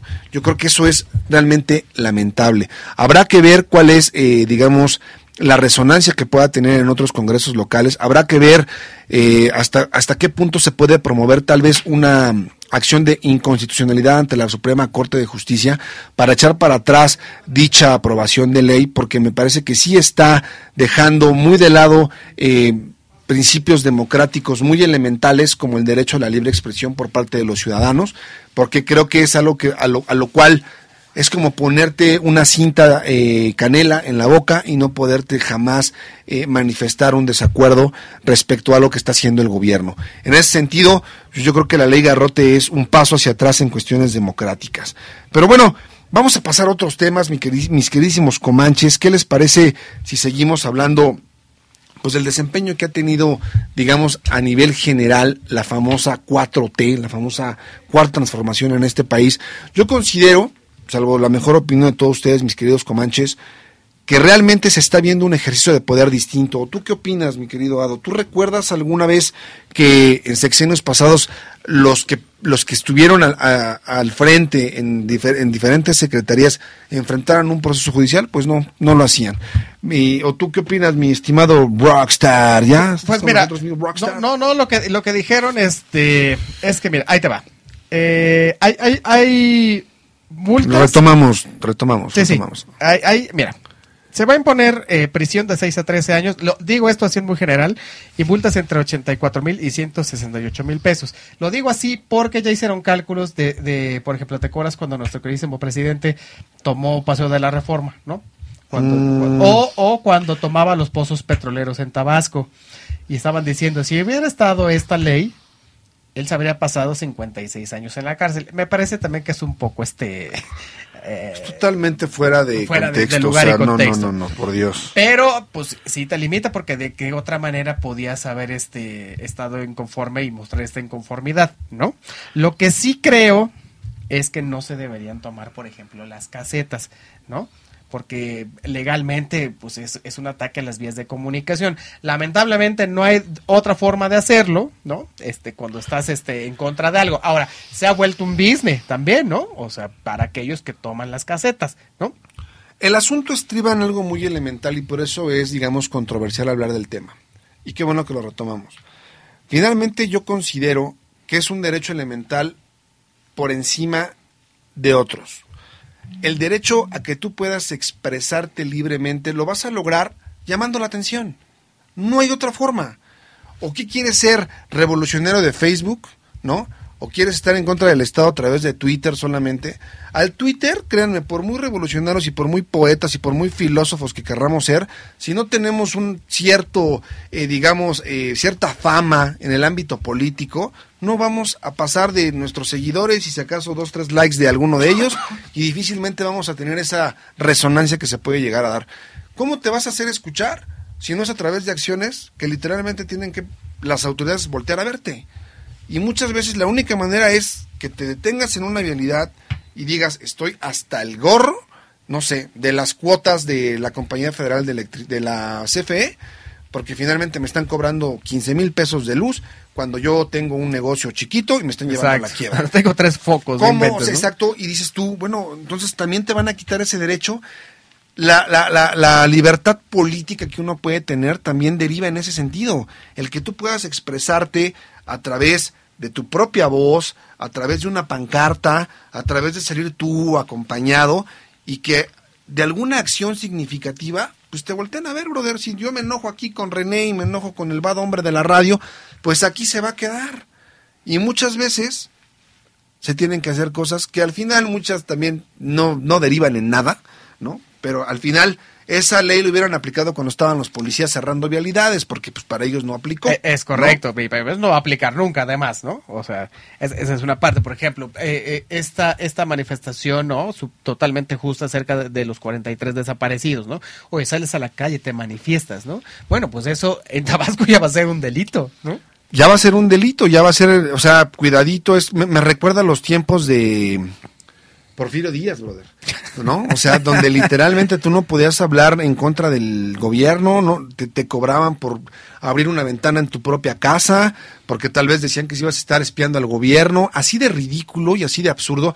Y lo que le comentaba yo a los comanches hace ratito, mi, mi estimado Rockstar, que estos son dos o tres pasos hacia atrás en el ámbito democrático. Es correcto, es ¿no? En el totalmente correcto. pisoteo de los derechos, de, de los derechos más elementales de los ciudadanos, el que tú ya no tengas ninguna capacidad de poderle, literalmente, brother, es hasta catártico mentarle la Sí, sí. madre a las autoridades cuando estás cansado. Es correcto, es correcto. Es Ahora, ahora debería haber, polémica, deberían polémica. haber hecho una ley, ¿no? Como bien decías, ¿no? Si se toman estos modelos del primer mundo, ¿no? Donde la gente va, se manifiesta, ¿no? O sea, básicamente te manifiestas de, de manera pacífica y no afectas las vías de comunicación, ¿no? Por ejemplo, eh, en Estados Unidos sucede así, en varias partes de Europa también sucede así, ¿no? Digo, no en todas, pero sí en estos países nórdicos, en fin, ¿no? Pero sí sucede así, hay, hay una reglamentación más clara, pues, ¿no? O sea, no, no, no, no, no impides el libre tránsito de los demás. Es que aquí ¿no? están aplicando la ley a rajatabla. Ah, sí. Aquí, al final del día, es no me voy a poner si me, si me haces una manifestación tranquila, si no me estás transgrediendo los derechos de otros. Porque ese es uno de los argumentos que tienen muchas veces las autoridades.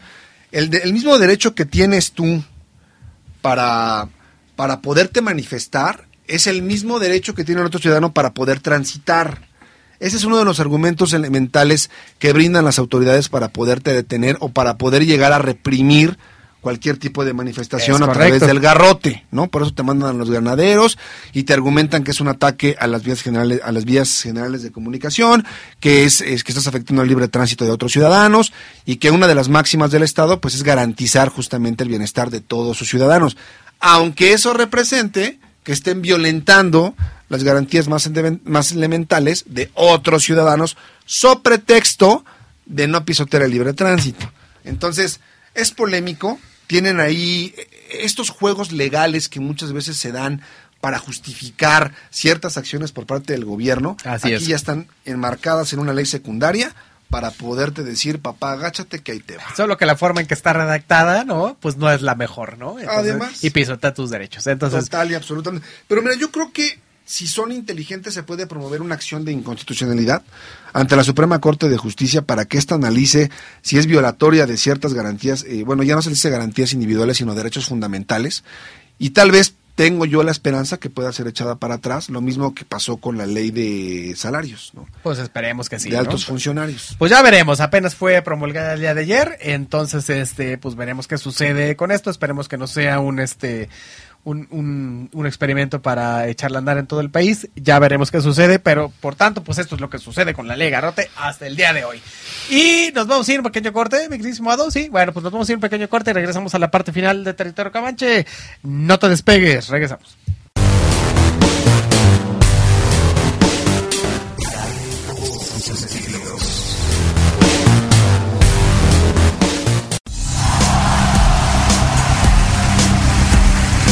En la actualidad en México ir a un concierto no es cosa complicada. Puedes ir a un concierto de cualquier género, música pop, rock, metal, lo que tú desees.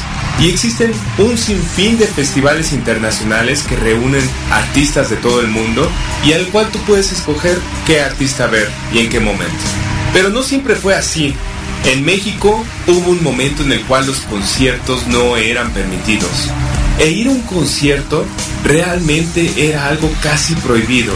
Inclusive, artistas de la talla como los Beatles, The Doors y los Rolling Stones tuvieron dificultades para poderse presentar en México.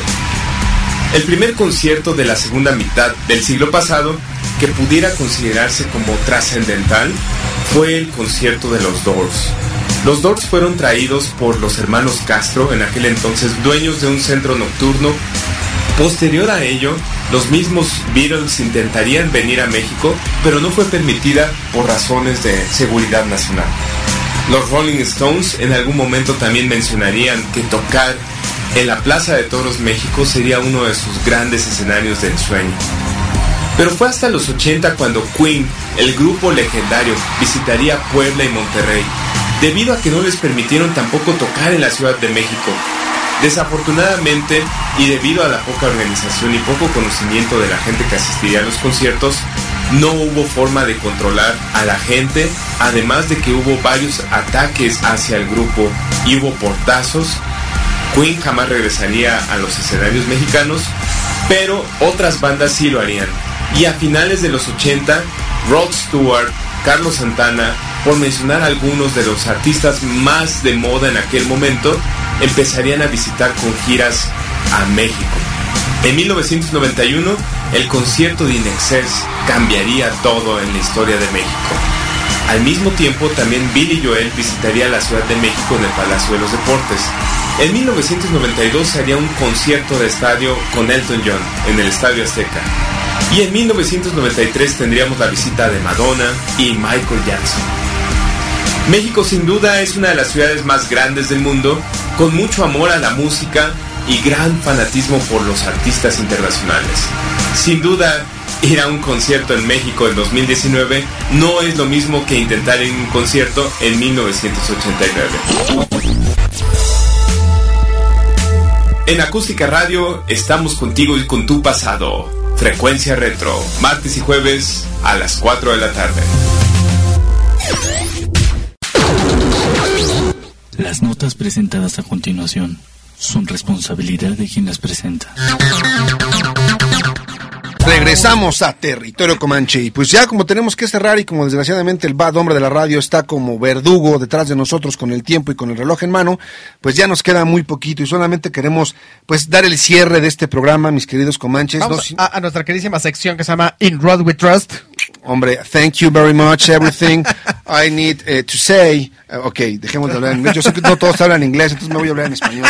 Para, para que ustedes me entiendan, ¿no? O sea, Es correcto, es correcto. Pero sí hablo muy fluido el inglés. Sí, se ve, se ve. Sí, claro, sí, claro, cómo no.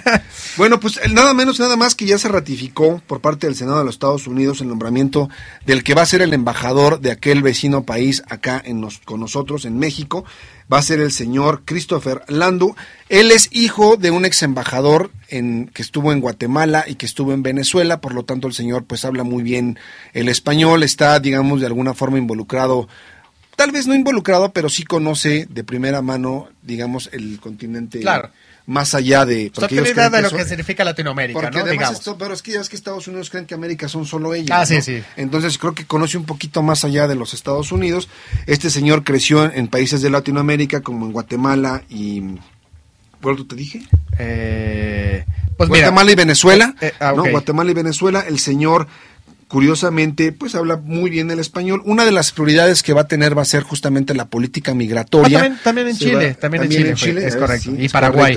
Chile, Paraguay, bastantes países, ¿no? Sí, Entonces sí. el señor, pues creció literalmente en Latinoamérica y tiene la, tuvo la oportunidad de conocer nuestro bello idioma español y tiene el privilegio de hablarlo, ¿no? Ahora, no, no te crees, ¿no? Que este, que no haya habido un embajador en los últimos 15 meses. ¿No te parece La- un, un desatino, no? En uno de los periodos más volátiles Exacto. en la historia de los Estados Unidos, ¿no? con una política migratoria tan polémica Sí, sí. que ese cargo haya estado vacío y justamente fue porque pues Donald Trump le dio las gracias a la que estuvo a- antes que se llamaba por aquí traigo el nombre de la señora era mm, Roberta Jacobson Ah, claro.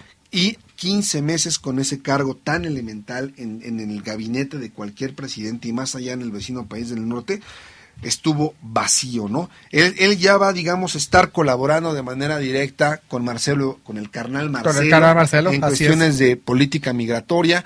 Van, yo creo que se van a entender mejor, ¿no? Porque al final del día, me parece que, se, que Ebrard se estaba reuniendo con el secretario de Estado. Con Mike Pompeo. Ajá, porque justamente no había un embajador con el cual tratar estos asuntos. Ajá, hay que entender que la figura del embajador es el representante de un país en otro En país. O sea, no es el presidente, pero casi, ¿no? Porque es el representante, ¿no? De una nación dentro de otra. Entonces, es súper importante el puesto de un embajador, sobre todo siendo nosotros este vecinos, ¿no? Y la relación comercial tan importante que tenemos, ¿no? Es correcto.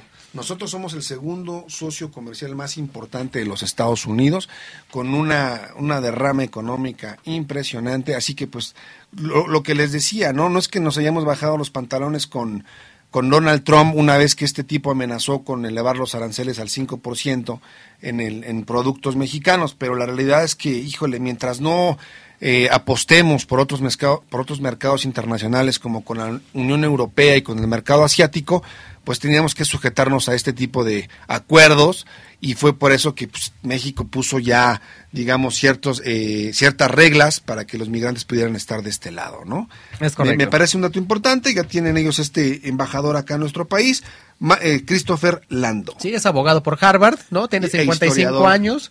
Entonces, e bueno, es, es- es- es un diplomático joven, digamos, en este sentido, ¿no? O sea, no Sí, está pues sí. experimentado, eso es como un poco preocupante, pero bueno, tampoco es un este... Ya, ya con la de Videgaray que salió como un millón de memes de Ah, sí, vengo bueno. a aprender.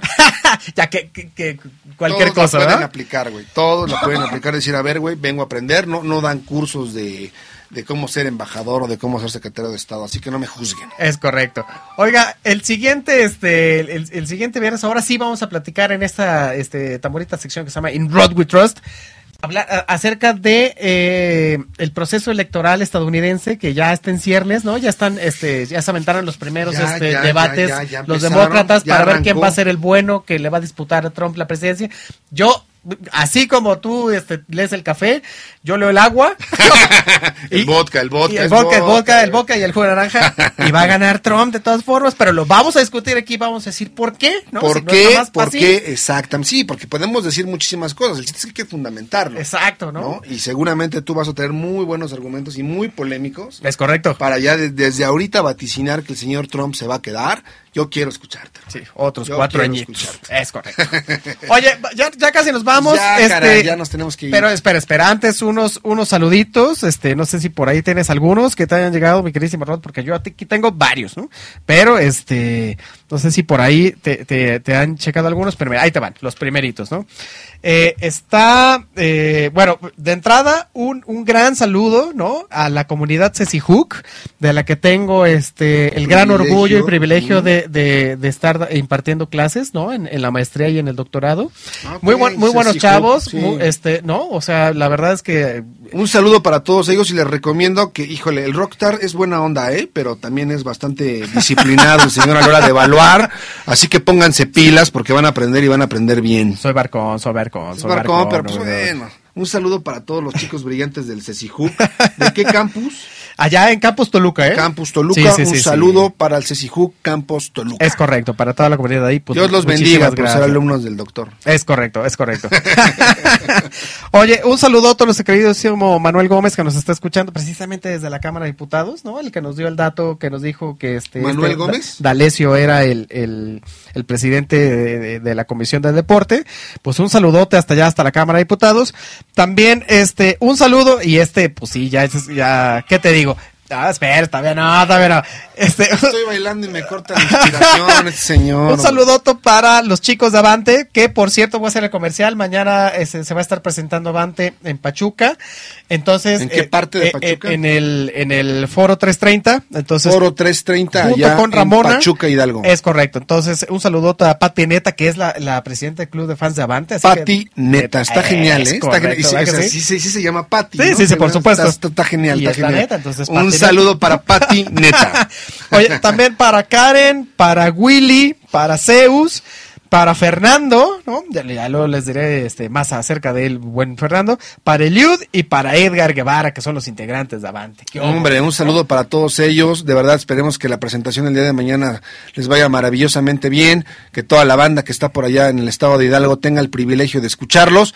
Un saludo para todos los integrantes de Avante. Oye, un saludote para Luis Medrano que nos está escuchando hasta Tijuana, ¿eh? O sea, pues, Tijuana, caray, me Ah. encantaría tener un tijuanense por acá para que nos platicara cómo están los calores ahorita hasta por allá. ya caray. llega. Que hace frito, dicen por Ah, ahí. sí, ahorita. Fíjate que ahorita está haciendo como frito, Cambio sí. climático está en el nabo ya. En fin, oye, un saludo para Jorge Soria, que nos escucha ya por los rumbos de la Jusco, también para Ju- Juan Manuel Cifuentes, que nos escucha religiosamente desde Carolina del Norte, fíjate. Carolina del Norte, hispana, North. Carolina. North Carolina. Ta, ta. Un saludo, un saludo para, ¿cómo se llama? Este, Juan Manuel Cifuentes. Juan Manuel Cifuentes hasta allá, hasta los United States. Es correcto. También para Enrique Soria, para Luis García, para Miriam, para Vanessa Rojas. Bueno, Vanessa, nuestra queridísima Vanessa, Vanessa Rojas, ¿no? Paredes, ah, Vanessa, es Paredes, es Paredes. Vanessa. es Ya, ya- Paredes. ya no, ya no quiera fingir, quitarse el apellido. Porque en esta mesa está Vanessa. En esta. ¡Ah! es bueno el señor para los, para los, para los verbos, para el verbo popular. Salió un caray. verso sin esfuerzo.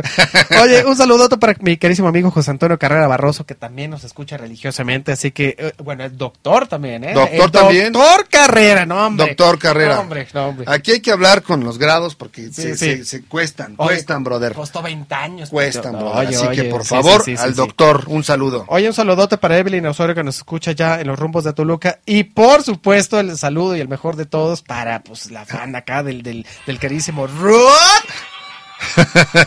Un saludo para la joya de la joya, la estimada vecinita. Un saludo para ella. Estaría interesante que pues también ahí interactuara con nosotros de vez en cuando en las redes sociales, que nos mandaras un saludo para que interactúes aquí con tus compañeros de territorio comanche.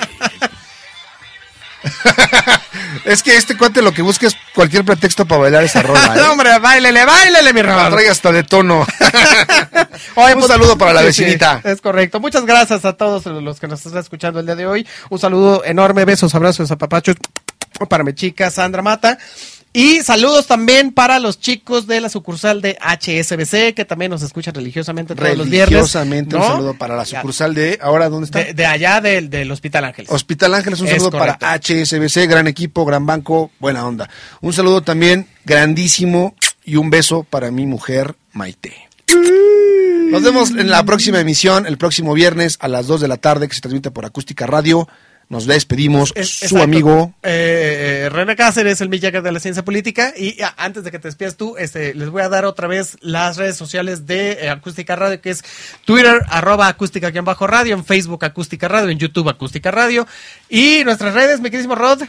Ya saben, en Facebook nos encuentran como Territorio Comanche, ahí pueden interactuar, pueden darle like a la página, cosa que, que agradeceremos infinitamente, pueden compartirla, pueden también de alguna manera interactuar con nosotros, pueden mandar un inbox, pueden publicar en la página alguna información que quieran saber y con mucho gusto vamos a atenderla con toda la prontitud. Hoy ha jurado Rodrigo sobre la Biblia, que ya está el Instagram. Así ya que está el Instagram, ya pueden, ya véanlo, ahí está, es Comanche Territorio, así está.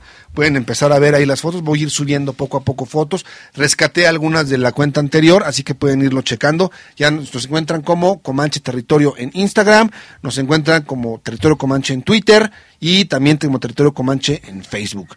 Es correcto. A mí me encuentran como Torrené Cáceres en, en también todos lados, ¿no? Twitter, lados. Instagram, bla, bla, bla. Es lo mismo. Y chéquele también este Avante Oficial en todas las redes, ¿no? Avante Oficial, por favor no se les olvide, creo que es una banda que vale mucho la pena escuchar.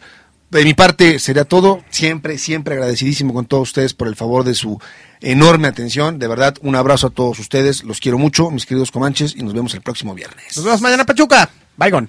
Bye bye.